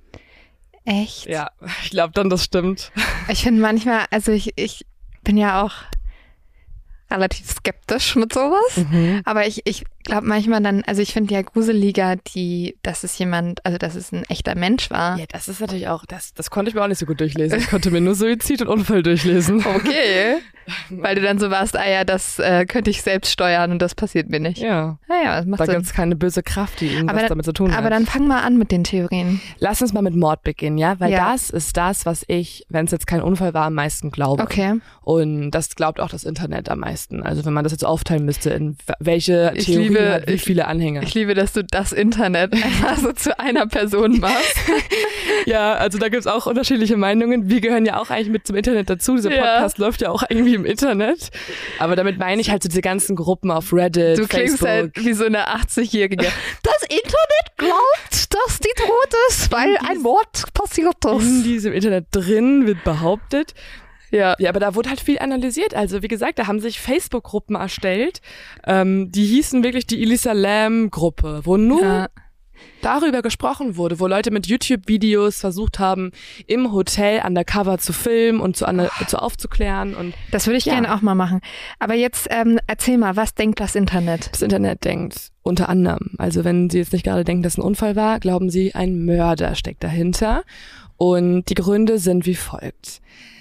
Also, ein großer Punkt ist ja, dass Elisa aufs Dach gekommen sein muss, ohne den Alarm auszulösen. Ah ja, weil die Leiter hatte den Alarm eigentlich, ne? Die Leiter nicht unbedingt. Genau, es gibt verschiedene Mechanismen, die einen Alarm auslösen würden. Und dieser Alarm ist in den obersten beiden Stockwerken zu hören und unten an der Lobby. Und er war nicht ausgeschaltet in dieser Nacht. Mhm. Außer, und das ist eine Theorie in der Theorie, der Mörder ist ein Mitarbeiter. Und ich finde das schon nicht so unwahrscheinlich, Mhm. weil das würde wiederum auch diese ganzen anderen seltsamen Morde in dem Hotel erklären. Und wie klug wäre das von jemandem, der total auf Mord steht und ein kleiner Psycho ist, zu sagen, ich arbeite in genau diesem Hotel. Voll. Das ist ja wie dieser Kriminalreporter, äh, der Genau, wie Jack Unterweger. genau. Ja, ja, das, das finde ich auch mega spannend. Also genau der Punkt ist so auch ein Grund, warum ich diese Theorie nicht ausschließen würde, weil Mhm. es zieht halt solche Menschen an, das glaube ich auch. Also die anderen Morde waren ja auch viele Jahrzehnte davor, muss man noch sagen. Ja, aber, stimmt. Und kurz davor habe ich jetzt von keinem Mord gelesen, Mhm. aber das heißt ja trotzdem nicht, dass ähm, es nicht andere Menschen gibt wie Jack Unterweger, die sich halt da angezogen fühlen und das halt da gerne Und auf die perfekte. Chance gewartet haben. ja. Ja, also dafür spricht halt, dass der Alarm nicht ausgelöst wurde und ähm, dafür spricht auch, dass eine schwere Metallklappe geöffnet werden musste von Elisa, eben die vom Mhm. Tank, die ist sehr schwer gewesen.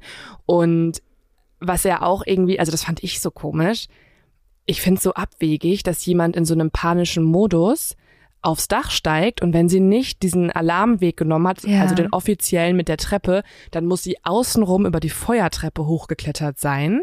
Also da kann man auch noch aufs Dach gelangen, auf die Art und Weise, Wow. durchs Fenster, auf die Feuertreppe und dann aufs Dach.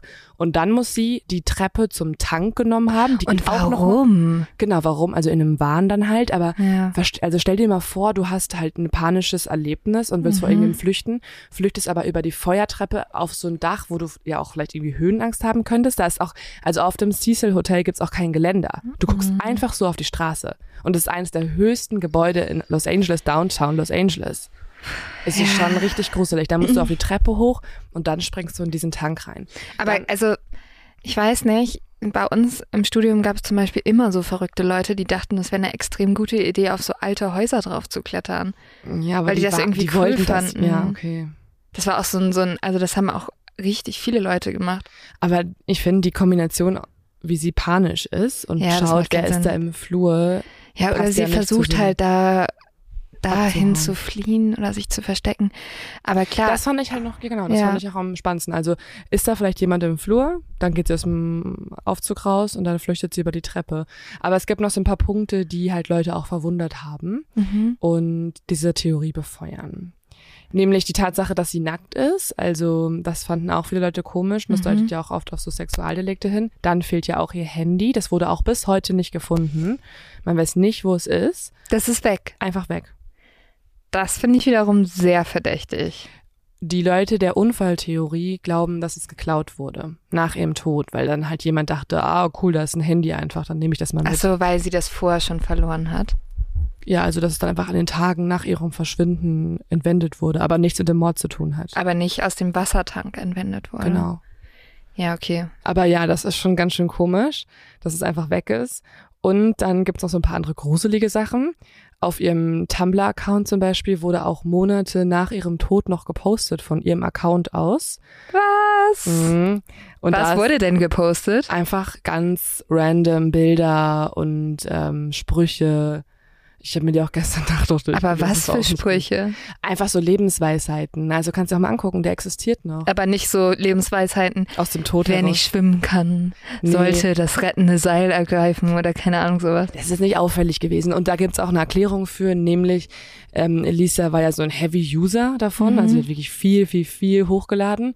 Und man vermutet, dass sie das Planungstool verwendet hat, dass sie nicht Ah, immer so okay. viel an einem Tag posten Ja. wollte und deswegen einfach ein Datum in der Zukunft eingestellt Ja. hat für den Post. Also es wurden in fast allen Monaten nach ihrem Mord noch Tumblr-Posts erstellt. Mit Bildern. Auch noch sogar im Dezember und das Ganze war ja im Gruselig. Januar. Wie gruselig. Voll. Stell dir mal vor, du Ja. bist ähm, die Schwester, sie hat ja noch eine Schwester, ähm, oder du bist die, Ja. die Mama und plötzlich siehst du wieder eine tote Tochter auf ihrem Tumblr-Account, der ja auch berühmt geworden ist dadurch. Den hätte natürlich aber auch jemand hacken können und sich einen kleinen Scherz erlauben können. Ja, das ist die zweite Also einen richtig makaberen Scherz, Ja. aber es gibt ja so Vollidioten. Laut den Website-Betreibern ist das nicht der Fall gewesen, also dass er nicht gehackt wurde, sondern die glauben erst, es ist Planungstool gewesen. Ja, okay. Und dann gibt's auch noch, noch eine andere Sache und die finde ich auch noch ein bisschen verwirrend. Und zwar ist das das Video aus dem Fahrstuhl. Man sieht nämlich bei Minute 2,57, dass die Tür Mhm. sich eigentlich schließen soll, aber sie schließt sich nicht normal, sondern sie springt.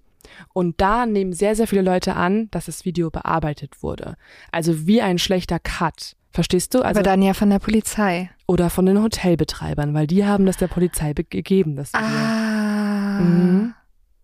Ja. Okay, diese Theorie ist gerade wieder bei mir ganz nach oben gestiegen. Warum ist dann die Fahrstuhltür eigentlich nicht zugegangen? Äh, da vermutet man, dass da, also das haben auch nur Hobbydetektive Ja. rausgefunden, die sind dann ins Hotel gefahren und haben alle Knöpfe gedrückt und der unterste Knopf sorgt anscheinend dafür, dass sie zwei Minuten lang aufbleibt. Ah, okay. Das heißt, als Elisa alle Knöpfe gedrückt hat, um runterfahren zu können, hat sie auch den gedrückt, der die Tür offen hält. Ah, okay. Oder jemand von draußen hat halt drauf gedrückt, Ja, das könnte auch sein, ne? der nicht im Bild ist. Weil er weiß, weil er zum Beispiel ein Mitarbeiter ist und weiß, wo die Kamera ist. Okay, ich muss dieses Video nochmal gucken. Ja, es ist ganz schön gruselig. Also die Tür geht immer smooth zu, Ja. nachdem Elisa aus dem Bild rausgegangen ist, geht sie auch öfter mal zu und auf.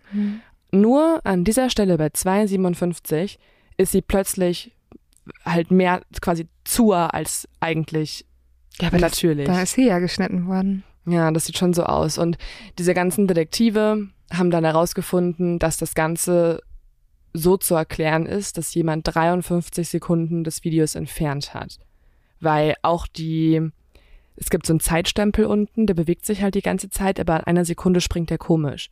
Und die haben den versucht zu decoden, so ein bisschen. Konnte man nicht rausfinden, wer das Video dann bearbeitet hat? Ja, also die Hotelmanagerin, Mhm. die du ja auch unten an der Lobby getroffen hast, ah, ja, die, okay. die alte, Alte. Die hat gesagt, äh, es waren halt sie und ihre Mitarbeiter, die es rausgegeben haben und die haben es nicht bearbeitet. Genauso sagen auch die beiden ähm, leitenden Ermittler des Falls, dass das Video nicht bearbeitet wurde und das einfach so rausgegeben wurde. Sie meinten halt, wenn es bearbeitet worden wäre, dann extra, damit, ähm, damit man mehr erkennt und, und Okay. irgendwie dieser Zeitstempel sei schon alt gewesen oder irgendwie sowas war das. Das ist ganz, es- also niemand äh, von den Behörden sagt oder von dem Hotel oder den Behörden sagt, dass da irgendwas dran mysteriös ist. Das sagen nur die Mhm. Leute, das sagt nur das Internet. Okay, ja gut, dann. Also wenn es die Ermittler auch nicht verdächtig finden, dann weiß ich auch nicht. Außerdem vermuten einige Leute, dass das Video auch, das vermuten sie wegen des Zeitstempels, der halt nicht so zusammenpasst, dass das Video an einigen Stellen verlangsamt wurde und deswegen Elisas Bewegungen komischer aussehen, als sie Mhm. eigentlich wären. Also sie wedelt ja auch so panisch durch die Gegend, durch die Mhm. Und das sieht natürlich so ein bisschen verwirrt aus und so ein bisschen gruselig, wie so ein bisschen wie so eine Geisterbeschwörung. Aber es könnte auch einfach sein, weil es verlangsamt wurde. Und eigentlich ist es eine natürlichere Bewegung in echt. Mhm. Ja, also das ist schon, also für mich ist das eine spannende Theorie, einfach weil du ja schon gesagt hast, ich finde auch das Ganze, dass Richard Ramirez das Hotel spannend fand, dass Jack Unterweger das Hotel spannend fand, das finde ich, zeigt, dass es halt auch komische Leute anzieht. Ja. Und was ich auch an dieser Theorie komisch finde, oder was ich auch komisch finde generell am Fall, ist die Tatsache, dass ähm, eine Person, die da arbeitet, auch ganz genau weiß, dass der Tank essentiell fürs ganze Hotel ist. Also Ja, aber dann müsstest du ja wollen, dass es irgendwann auffliegt, ne? genau. Also es wäre ja dann nicht so ein Ding von, hier kann ich die Leiche gut entsorgen, sondern du findest das irgendwie geil, dass alle dann so Leichenwasser trinken. Ja, also ich glaube, wenn es ein Mörder war, dann jemand, der darauf aus ist, genau wie zum Beispiel auch Serienmörder, dass oder wie bei der Black Dahlia, dass die Leiche entstellt wird, Mhm. ähm, gezielt platziert, positioniert und es großmöglichsten Einfluss hat und verstört. Aber dann weißt du ja auch, dass du schnell gefunden wirst. Das ist alles so merkwürdig, weil es ist ja auch, also das wäre ja aufgefallen, wenn ein Mitarbeiter danach schnell abgehauen wäre. Mhm. Oh, das war die Hotelmanagerin. Nein, die ist mega sympathisch bei Netflix. Ich will die jetzt nicht beschuldigen. Aber gut. Ähm, ja, also das ist die Theorie, es war Mord. Mhm. Dann gibt's noch eine andere Theorie, die ist auch ein bisschen, es war Mord oder halt paranormal. Denn es gibt einen koreanischen Horrorfilm. Dieser Horrorfilm heißt Dark Water und er handelt von einer Mutter und einer Tochter, die in ein Horrorhotel einchecken. Die Tochter trägt auch eine rote Jacke, genau wie Elisa. Und im Film gibt es auch mehrere Szenen, wo das Wasser verfärbt ist und sich die beiden über das Wasser wundern in diesem Horrorhotel. Es läuft nämlich dunkel verfärbt aus dem Wasserhahn. Und das Krasseste, in diesem Film stirbt die Tochter, weil sie in einen Wassertank stürzt und dort ertränkt. Also da denkt man, dass jemand sich sozusagen den Film als Inspiration genommen Mhm. hat. Ja. Es gibt sehr viele Parallelen. Es kann Mhm. natürlich ein riesengroßer Zufall sein. Naja, also wenn es ein Mörder war, finde ich das gar nicht so unrealistisch. Dann kommen wir zur übernatürlichen Theorie. Oh Bitte je. Einmal Halloween-Hintergrundmusik.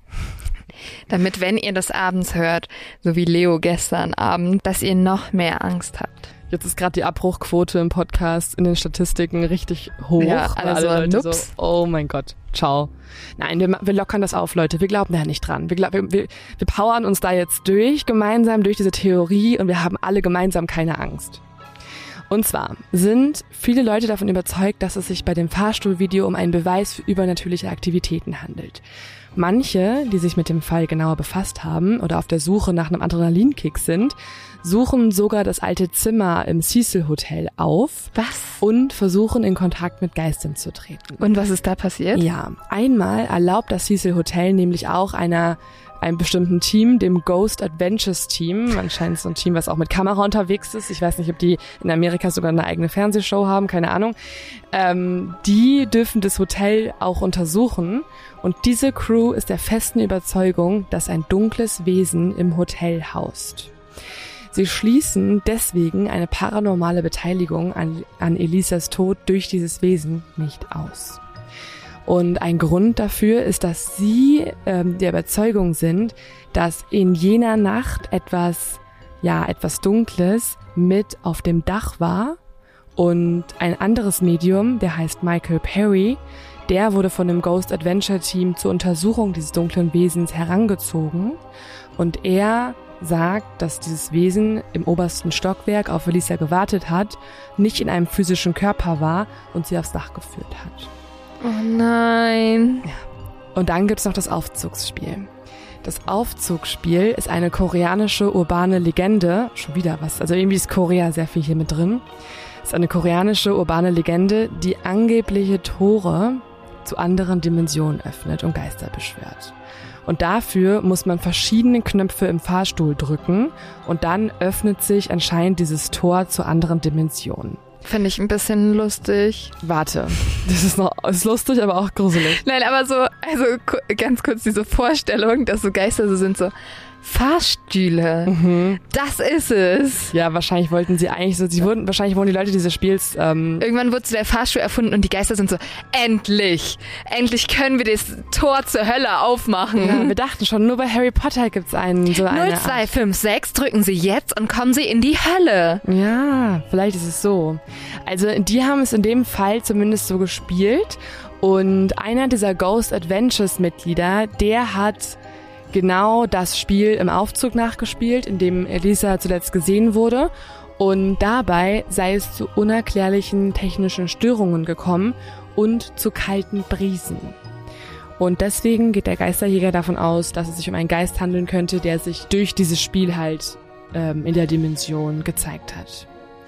Zwei Nächte lang ermitteln, Anführungszeichen, die Geisterjäger im Cecil Hotel und nehmen dabei auch elektronische Stimmenphänomene mit Elisas vollem Namen in dem Zimmer auf. Sie sammeln Fotobeweise von Erscheinungen und sie sammeln auch Antworten auf einem Gerät namens Paranormal Pack.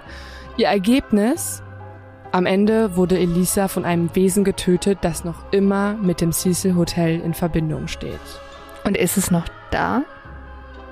Ja, Also, wie ihr vielleicht schon gehört habt, ich bin da eher, eher ein bisschen kritisch. Aber wenn es Geister geben sollte, ne? dann zu 100% chillt da ein Wesen im Cecil Hotel. Also zu 100%. Das ist ja. genauso wie ich sage, das ist ja the place to be für Serienmörder. Als ob dann so ein, also da, dann ist da auf jeden Fall auch so ein Geist. Ja, also genau, das ist eigentlich eine ganz gute Schlussfolgerung, oder? Wenn ja. es dunkle Wesen gibt, dann da. Aber das entscheidende Wort ist das wenn. Genau. Oder beziehungsweise falls mit Konjunkt irgendwie Konjunktiv hoch 10. Ja, es ist. Und also dieses, also ich muss sagen, ich finde diese, diese Fahrstuhltheorie extrem lustig. Ja, es kann schon, zu, es könnte äh, auch eine Par Parodie sein auf Geister. Ja, komplett.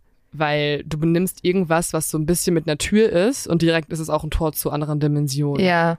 Also klar, Weil eine Tür wäre lame, ne? Eine, eine, Zimmertür wäre lame, also müssen sie ein bisschen kreativer ja. werden neben der Aufzugstür. Und es ist natürlich auch eine super gruselige Vorstellung, dass diese Fahrstuhltür zugeht und du bist in diesem geschlossenen Raum und dann kommt da ein Geist mit mhm. rein. Ja, es ist, ich finde eh Aufzüge mega gruselig, so oder so. Du ja. überlässt dir irgend, du überlässt irgendeiner Technik ja, aber dein das, Leben. Das meine ich halt. Für mich ist ein Fahrstuhl so technisch, mhm. dass ich da weniger einen Geist drin sehe als in so einem alten Raum oder so. Mhm. Ach, keine Ahnung. Ich habe auch, wie man merkt, keine Ahnung von Geistern zum Glück. Ja, also wir schließen diese Theorie, glaube ich, beide mal aus, oder? Genauso äh, geht es, ja. glaube ich, auch bei den nächsten Theorien. Die wir schließen die allein, wir schließen die allein schon aus für unsere äh, geistige Gesundheit, damit wir heute Nacht schlafen können. Geistige Gesundheit. Ge Geist. Die nächste komische Theorie nennt sich die Tuberkulose-Theorie. Okay. Denn ein paar Tage nachdem der Körper von Lisa Lam gefunden wurde, bricht in den Vierteln rumherum Tuberkulose aus. Und was oh. jetzt ein bisschen creepy ist, der Test, den Medizinerinnen und Mediziner machen müssen, um Tuberkulose festzustellen, der nennt sich Lam-Elisa-Test. Also exakt gleich geschrieben.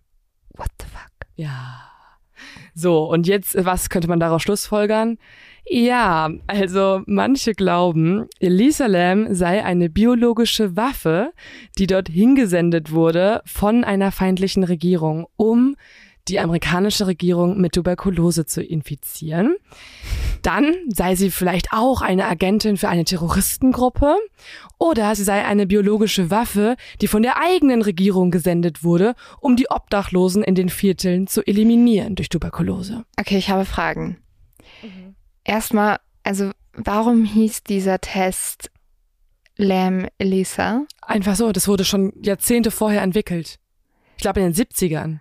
Aber ich glaube jetzt keine Geheimagenten-Sache. Ja. Aber vielleicht, wenn es einen Mörder gibt, vielleicht fand er das einen ganz wundervollen Zufall. Aber das war erst nach dem Mord. Ja.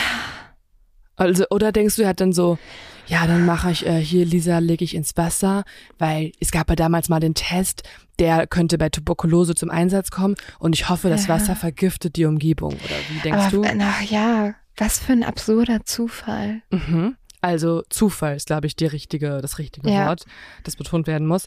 So, dann gibt es noch eine andere Theorie, die ist nicht ganz so ja, random, nicht ganz so wahllos, die ist ein bisschen realistischer, aber ich würde sie trotzdem ausschließen. Und zwar ist das die Suizidtheorie. Elisa schreibt auf Tumblr auch viel über ihre Psyche. Und zwar schreibt sie auf Tumblr folgendes. Meine bipolaren Freunde, ihr seid wohl die einzigen, die verstehen, wie ich mich fühle. Ich hatte einen Rückfall. Es ist ein böser Kreislauf. Ich bin einfach so, so müde. So, so müde. Ich will auf diese Weise nicht mehr leben. Manchmal guckst du auf die Welt und du siehst nichts, was dir gefällt. Manchmal gucke ich mich selbst im Spiegel an und sehe nichts, was mir gefällt. Ich will mich umbringen. Es macht mir so krass Angst, überhaupt so zu denken. Ich warte, bis diese Gedanken vorbei sind. Morgen ist es hoffentlich wieder vorbei. Oh nein. Ja. Und das äh, vermuten dann einige, dass es halt natürlich in der Nacht nach solchen mhm. depressiven Gedanken dazu gekommen sein könnte. Erklärt aber, also erklärt nicht das Fahrstuhlvideo. Genau. Außer sie hatten sich selber in Gedanken gerungen, aber warum hat sie Angst davor? Ja. Ja, das stimmt schon. Gruselig, aber also klar, kann auch alles sein, aber ich Geht man da in den Wassertank? Aber du weißt es halt auch nicht, ne? Das Wird man nicht vom Dach springen? Ja, wahrscheinlich. Es hatte kein Geländer. Es geht schneller. Du ertrinkst nicht. Also Ertrinken ja. ist ja auch ein sehr schmerzvoller Prozess. Ja, also ich glaube, es macht einfach keinen Sinn mit. Ähm das Video deutet nicht ja. darauf hin. Und was auch nicht darauf hindeutet, ist die Tatsache, dass es ja eigentlich, also klar, das kann man nie ähm, bewerten, mhm. ähm, aber sie hatte eigentlich eine Phase, in der sie lebensfroher war. Also sie wollte ja reisen gehen. Sie hat zum Beispiel auch an dem Tag war sie noch in einem Buchladen und sie hat auch mit Leuten gesprochen und die haben auch alle mit der Polizei dann gesprochen und die haben berichtet, dass sie sich freut, ihre Eltern wiederzusehen. Mhm. Sie hat Bücher für alle gekauft als Mitbringsel. Ja. Es sind halt Pläne, die in der Zukunft eigentlich umgesetzt werden würden. Ja. Ich weiß, es gibt, also man kann in den Kopf natürlich nicht reinschauen. Es kann viel dazu führen, dass du dann deinen Plan doch änderst, aber das Video passt einfach nicht dazu. Warum hatte sie Angst dann davor? Ja, voll. Und damit kommen wir zu der wahrscheinlichsten Theorie für viele. Denn. Für dich auch? Mh, mm, mittlerweile ja. Aber ich schließe auch nicht den Mord aus. Mhm. Ja. Also Mord und die Unfalltheorie sind für mich die wahrscheinlichsten. Ja, für viele ist aber ähm, die Unfalltheorie beziehungsweise diese die Wahn, also der Wahn, ähm, den sie gespürt hat, das ist die wahrscheinlichste Erklärung für viele, dass sie gestorben ist.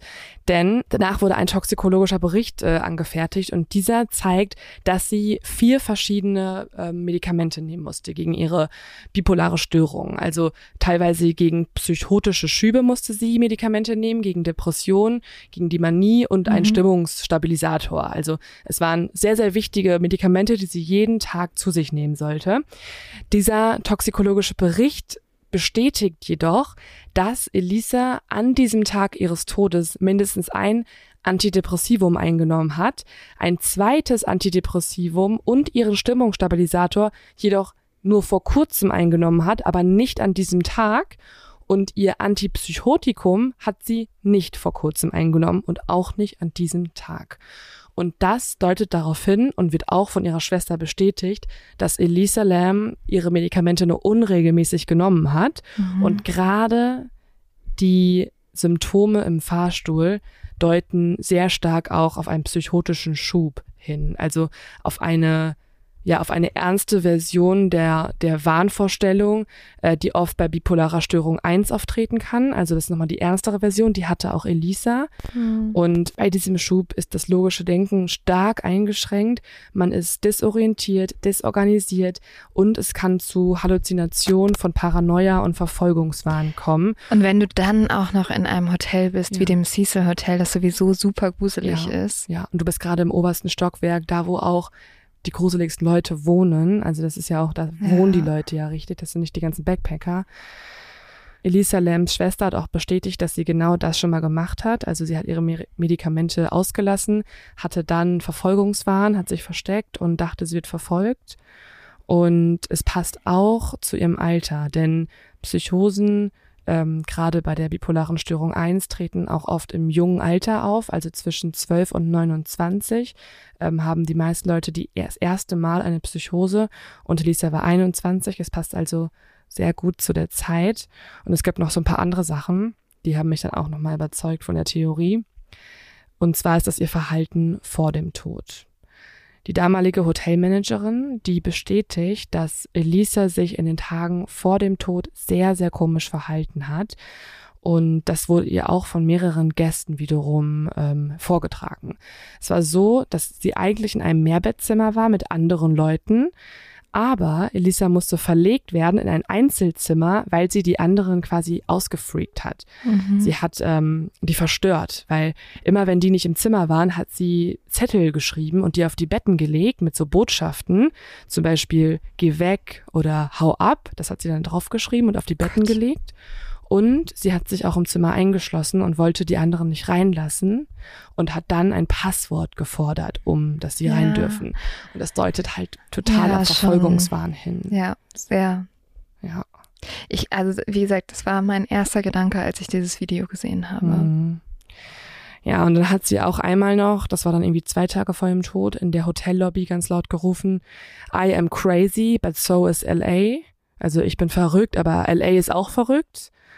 Und ihre Familie findet diese Erklärung auch nicht unrealistisch. Und wenn die Familie, die sie am allerbesten kennt, das schon vermutet, dann finde ich das ein sehr, ein starkes Indiz dafür, dass Komplett. es tatsächlich der Fall sein Aber da könnte. wäre die Theorie, sie hatte einen Schub, sie Mhm. hatte eine Wahnvorstellung, sie hat sich eingebildet, dass jemand da war, ist dann nach oben gerannt, hat sich dort versteckt. Genau. Ja. Okay, ja, das finde ich. Also tats- und dann hat sie Bedrohung- sich ausgezogen, um besser zu schwimmen. Ja, oder sie hat sich dann auch im Wasser ausgezogen, weil wenn man in kaltem Wasser ist, dann kann es auch dazu kommen, dass man irgendwann ähm, durch den ja. Prozess der, des Erfrierens ähm, starke Wärme spürt Ja, und sie sich einfach das sozusagen, also sie wollte das, die Kleidung loswerden. das ist ja auch so absurd. Das passiert ja auch manchmal, wenn Leute erfrieren, in, Ja. also auch draußen im Schnee oder so, dann ziehen die sich irgendwann aus. ja, das Ganze nennt sich Hypothermie und das könnte ähm, bedeuten, dass sie eben diese starke Wärme gespürt hat im Prozess des Mhm. Erfrierens und sich deswegen ausgezogen hat. Oder halt sich ausgezogen hat, um besser schwimmen zu können. Ja. Es ist auf jeden Fall. Oder aus Panik. Also du, also Ja. du weißt ja auch Ja. nicht, was dann Mhm. im Kopf los ist. Oh Gott, das, ähm, Das heißt, sie, also in Ja. anderen Worten, sie hat sich verfolgt gefühlt, aber die Verfolgung war in ihren Gedanken. Also die Person war nicht anwesend. Sie hat mit jemandem gesprochen, als da war jemand, aber die Person gab es nicht echt. das finde ich ja fast noch gruseliger als das Paranormale, Voll. weil das ist dieses, das, also das stelle ich Ja. mir so schrecklich vor, wenn du Sachen siehst, die niemand anders sieht. So, so gruselig. Ja, ganz, ganz schlimm. Oh, ich, das Schlimmste, an was ich denke, ist da so ein TED-Talk, den ich mal gesehen Mhm. habe, den eine schizophrene Frau gehalten hat. Und sie hat dann damit gelernt zu leben, aber sie meinte, ja, ich habe immer eine Vision, die, die werde ich nicht los, die ist immer da. Mhm. Es ist ein Clown und er sitzt auch gerade in den oberen Rängen und guckt mich an. Boah, ey, stell dir vor, du musst mit diesem Clown leben. Nee. Nee. Leute. Also größten Respekt für Leute, die Ja. das halt hinkriegen. Also echt heftig. Und was zum Beispiel auch ähm, zu der Theorie passt, ist die Analyse von mehreren Körpersprache-Analytikern und Analytikerinnen. Die haben sich das Fahrstuhlvideo auch nochmal angeguckt und die sagen ziemlich einstimmig, dass es sich bei ihrem Verhalten nicht um nur ängstliches Verhalten handelt, sondern auch um entspannte und auch schelmische oder auch sexuell anzüglichen Gesten handeln würde. Fand ich erstmal ein bisschen komisch, Ja. aber sie haben das dann nochmal so analysiert und zum Beispiel gibt es diese eine Szene, das ist ganz am Anfang, wo sie in den Fahrstuhl reinläuft und ihre Arme so hin und her schwingt. Und angeblich ist es so, dass wenn man Schritte, größere Schritte macht mit weiten Armschwüngen, das darauf hindeutet, dass jemand entspannt ist und nicht in Eile. Und dann, Ich ja, muss daran denken, wie ich wirklich auf jede Bühne rauflaufe mit den größten Schritten und den größten Armschwingen, Sachen, wo Leo sich immer drüber lustig macht. Aber, okay. aber bist du dann in, beruhigt und nicht in Eile? nee, ich bin gestresst und nervös. Ja, stimmt auch mal Also ich weiß nicht, ob das so aber ich glaube, stimmt. du willst vielleicht beruhigt wirken. Hm, Selbstbewusst wirken, glaube ich. Ja, man will sich das selber. Ja, das vielleicht ist das ja auch eine Erklärung. Man Mhm. will sich selber eher so fühlen und deswegen macht man das. Und Ja. das könnte bei ihr auch der Fall gewesen sein. Ja, dann sagt noch ein Analysator, ja, ich finde ja auch alle ein bisschen schräg, diese Sachen, Mhm. aber er sagt, dass ähm, nach ungefähr zwölf Sekunden, ähm, dass sie da, dass da Elisa ihre Ellbogen seitlich ausstreckt, sodass ihre Achselhöhlen frei liegen und mit den Händen streicht sie dann mit fließenden, langsamen und bedächtigen Bewegungen durch ihre Haare und das interpretiert er als Zitat starken und höchst zuverlässigen Indikator für sexuelles Interesse. Die Person, für die sie sich interessiert, befindet sich entweder außerhalb des Aufzugs oder in ihren Gedanken. Weiß ich jetzt nicht. Ob Ja. du deine Achselhöhlen Weiß freigibst. ich auch nicht. Dann soll sie auch einmal durch ihre Haare gestreichelt haben, was darauf hindeutet, dass sie mutiger und selbstbewusster werden möchte oder wirken Mhm. möchte oder dass sie Angst hat, weil sie ein Körperteil oberhalb der Schultern berührt. Und das ist anscheinend auch ein Zeichen dafür. Mhm. Und danach zeige sie eine Reihe ziemlich dramatischer und nicht verbaler Bewegungen, bei denen es sich um die Körpersprache eines Gesprächs mit jemandem handeln könnte, der nicht in Sichtweite ist, oder um eine Art Probe für ein unerwartetes Gespräch, das Elisa sich vorstellt, bald führen zu müssen. Mhm. Also so als Training schon mal mit der Person. Ja, bin ich von allem nicht so ganz überzeugt. Ja, fand ich auch alles ein bisschen komisch. Ich, mir fällt gerade auf, dass ich in dieser Folge vor allem sehr skeptisch bin. ja. ich bin vielleicht zur Folgentitel Lynn ist skeptisch. Ja, ich ja, ich sitze hier eigentlich nur und schüttel den Kopf. Du bist die skeptische Person. Ich Ja, bin sehr gespannt, was die Leute sagen. Ja, Also, ich ja. muss sagen, für mich ist schon die letzte Theorie am überzeugendsten. Ja. Und sonst, wenn sie das nicht aus einer Wahnvorstellung gemacht hat, dann ist es Mitarbeiter gefühlt. Für mich, für mich. Ja. Ja. Also, wenn es Mitarbeiter war, hatte er extremes Glück, dass sie auch bipolar ist, weil Ja. für alle Leute war dann klar, ach, die fühlt sich verfolgt, ach, die war im Wahn. Kann natürlich, auf jeden Fall kann das sein, klar, ist nicht ausgeschlossen. Und dann wäre es, also dann wäre es auch richtig schrecklich, weil dann wäre es so eine böse Vorverurteilung natürlich. Ja. Es ist natürlich auffällig, dass sie ihre Medikamente nicht genommen hat, vor allem nicht die Ja. Antipsychotika. Und sie hat auch, also ihre Schwester hat erzählt, dass sie ähm, mit, damit gestruggelt hat, jeden Tag Medikamente nehmen zu müssen. Sie fühlte sich komisch damit einfach, dass ihr Körper das braucht. Und vor allem in guten Phasen, wo sie reisen war, wo sie Leute kennengelernt hat, da dachte sie oft, sie braucht die nicht. Ja, das war ich, also das habe ich jetzt auch gerade gedacht, dass du dann auf einer Reise vielleicht auch eher so bist, ach komm, fuck it, ich lass das jetzt. Ja, es ist richtig, also es ist richtig spannend. Und Trotz allem auch richtig gruselig, dieses Hotel. Mhm. Ja, und ähm, ich habe auch nochmal nachgeguckt, was ist mit dem Cecil Hotel heute. Ja. Ähm, heute hat das Hotel im Laufe der Jahre mehrfach den Besitzer gewechselt, sogar auch den Namen gewechselt. Ähm, es wurde danach nochmal Stay in Maine genannt, es wurde dann einfach Stay genannt. Aktuell wird es immer noch neu renoviert. Eigentlich sollte es schon öffnen, aber wurde noch nicht geöffnet. Es wurde 2014 äh, verkauft für 30 Millionen Euro an den Hotelier Richard Bourne. Und der hat eine komische Vision, finde ich. Er möchte daraus, also ich weiß nicht, wie das zusammenpassen soll, zu einer Hälfte ein Luxushotel machen und zu anderen ein Wohnhaus für Leute mit geringem Einkommen, die da quasi soziale Wohnungen beziehen können. Also finde ich an sich eine sehr coole Idee. Die Kombination? Ja, voll. naja, aber findest du es nicht ein bisschen schräg als Person, die so nichts hat und dann zu sehen, wie andere Leute leben und ihren Luxus-Lifestyle führen? Ja, okay, also ich hatte, also in meiner Vorstellung, vielleicht funktioniert das so nicht, Du ist dachtest, es, da dass das rein. eine das andere fi- finanziert. Also dass die Leute ähm, so. sozusagen die gleichen Wohnungen haben wie die Leute im Luxushotel. Nein. Okay, ja gut, dann vergiss es.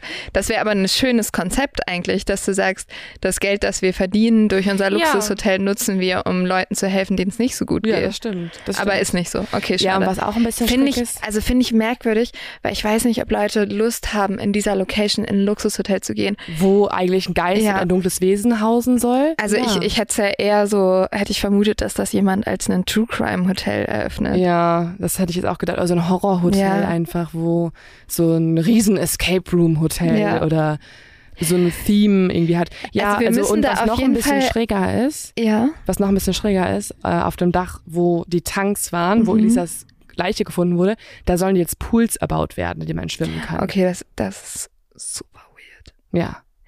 Wir müssen da auf jeden Fall mal hin irgendwann Und das Wesen besuchen. und das Wesen Oh, besuchen. Ja. Das, den, äh, das Fahrstuhlspielchen spielen. Potenzielle Leo-Tipps hier noch. Also nicht ins Cecil Hotel fahren. nicht ins Cecil oder doch ins Cecil Hotel fahren, uns berichten, ob ihr das Wesen Ja. ges gespottet habt, ob ihr davon, ob ihr ähm, die Dimensionen gesehen habt. Ihr könnt auch uns so ein Video aus dem Fahrstuhl schicken. Ah ja, jetzt ist hier das Wesen.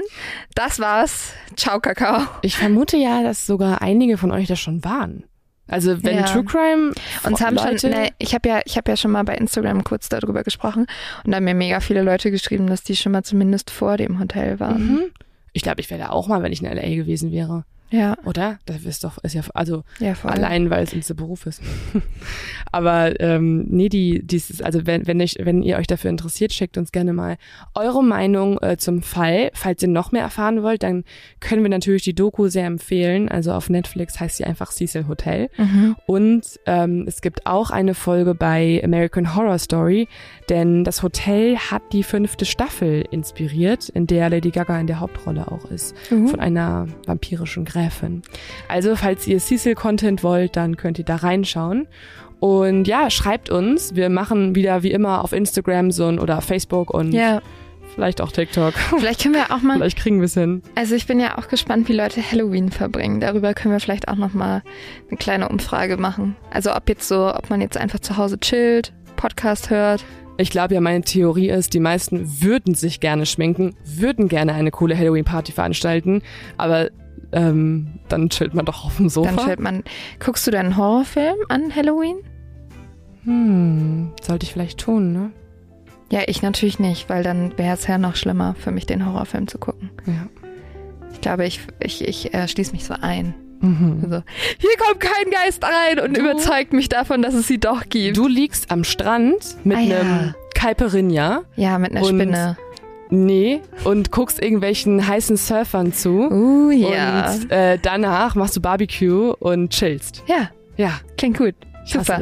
Okay. Okay, Und- damit beenden wir diese Folge. ähm, ich packe jetzt meinen Koffer, aber wir sind ja so gut und haben vorproduziert, deswegen geht es ja. Woo, zum ersten Mal in unserem Leben. Ich Wow. bin so stolz auf uns. Ja, ich auch. Aber es war auch ein Hassel jetzt die letzten Wochen. Ich weiß, es war scheiße, dass wir sechs Wochen weg waren, Leute, aber wir brauchten diese sechs Wochen, um mal irgendwie vorzuproduzieren. Ja, und die Nachbarn fertig Und die zu machen. Nachbarn das fertig, war ein ey. riesen Kraftakt. Ja, Das kann man sich gar nicht vorstellen. Ja. Also, ja. aber jetzt sind wir wieder da. Wir sind wieder da, uns gibt's jetzt jede Woche. Wir sind zurück Ja. und wir hoffen, ihr seid wieder am Start. Wir freuen Ja. uns riesig, äh, hier wieder euch zuzulabern. Äh, und Ja, dann bis nächste Woche. bis dann. Cheers. Ciao, ciao.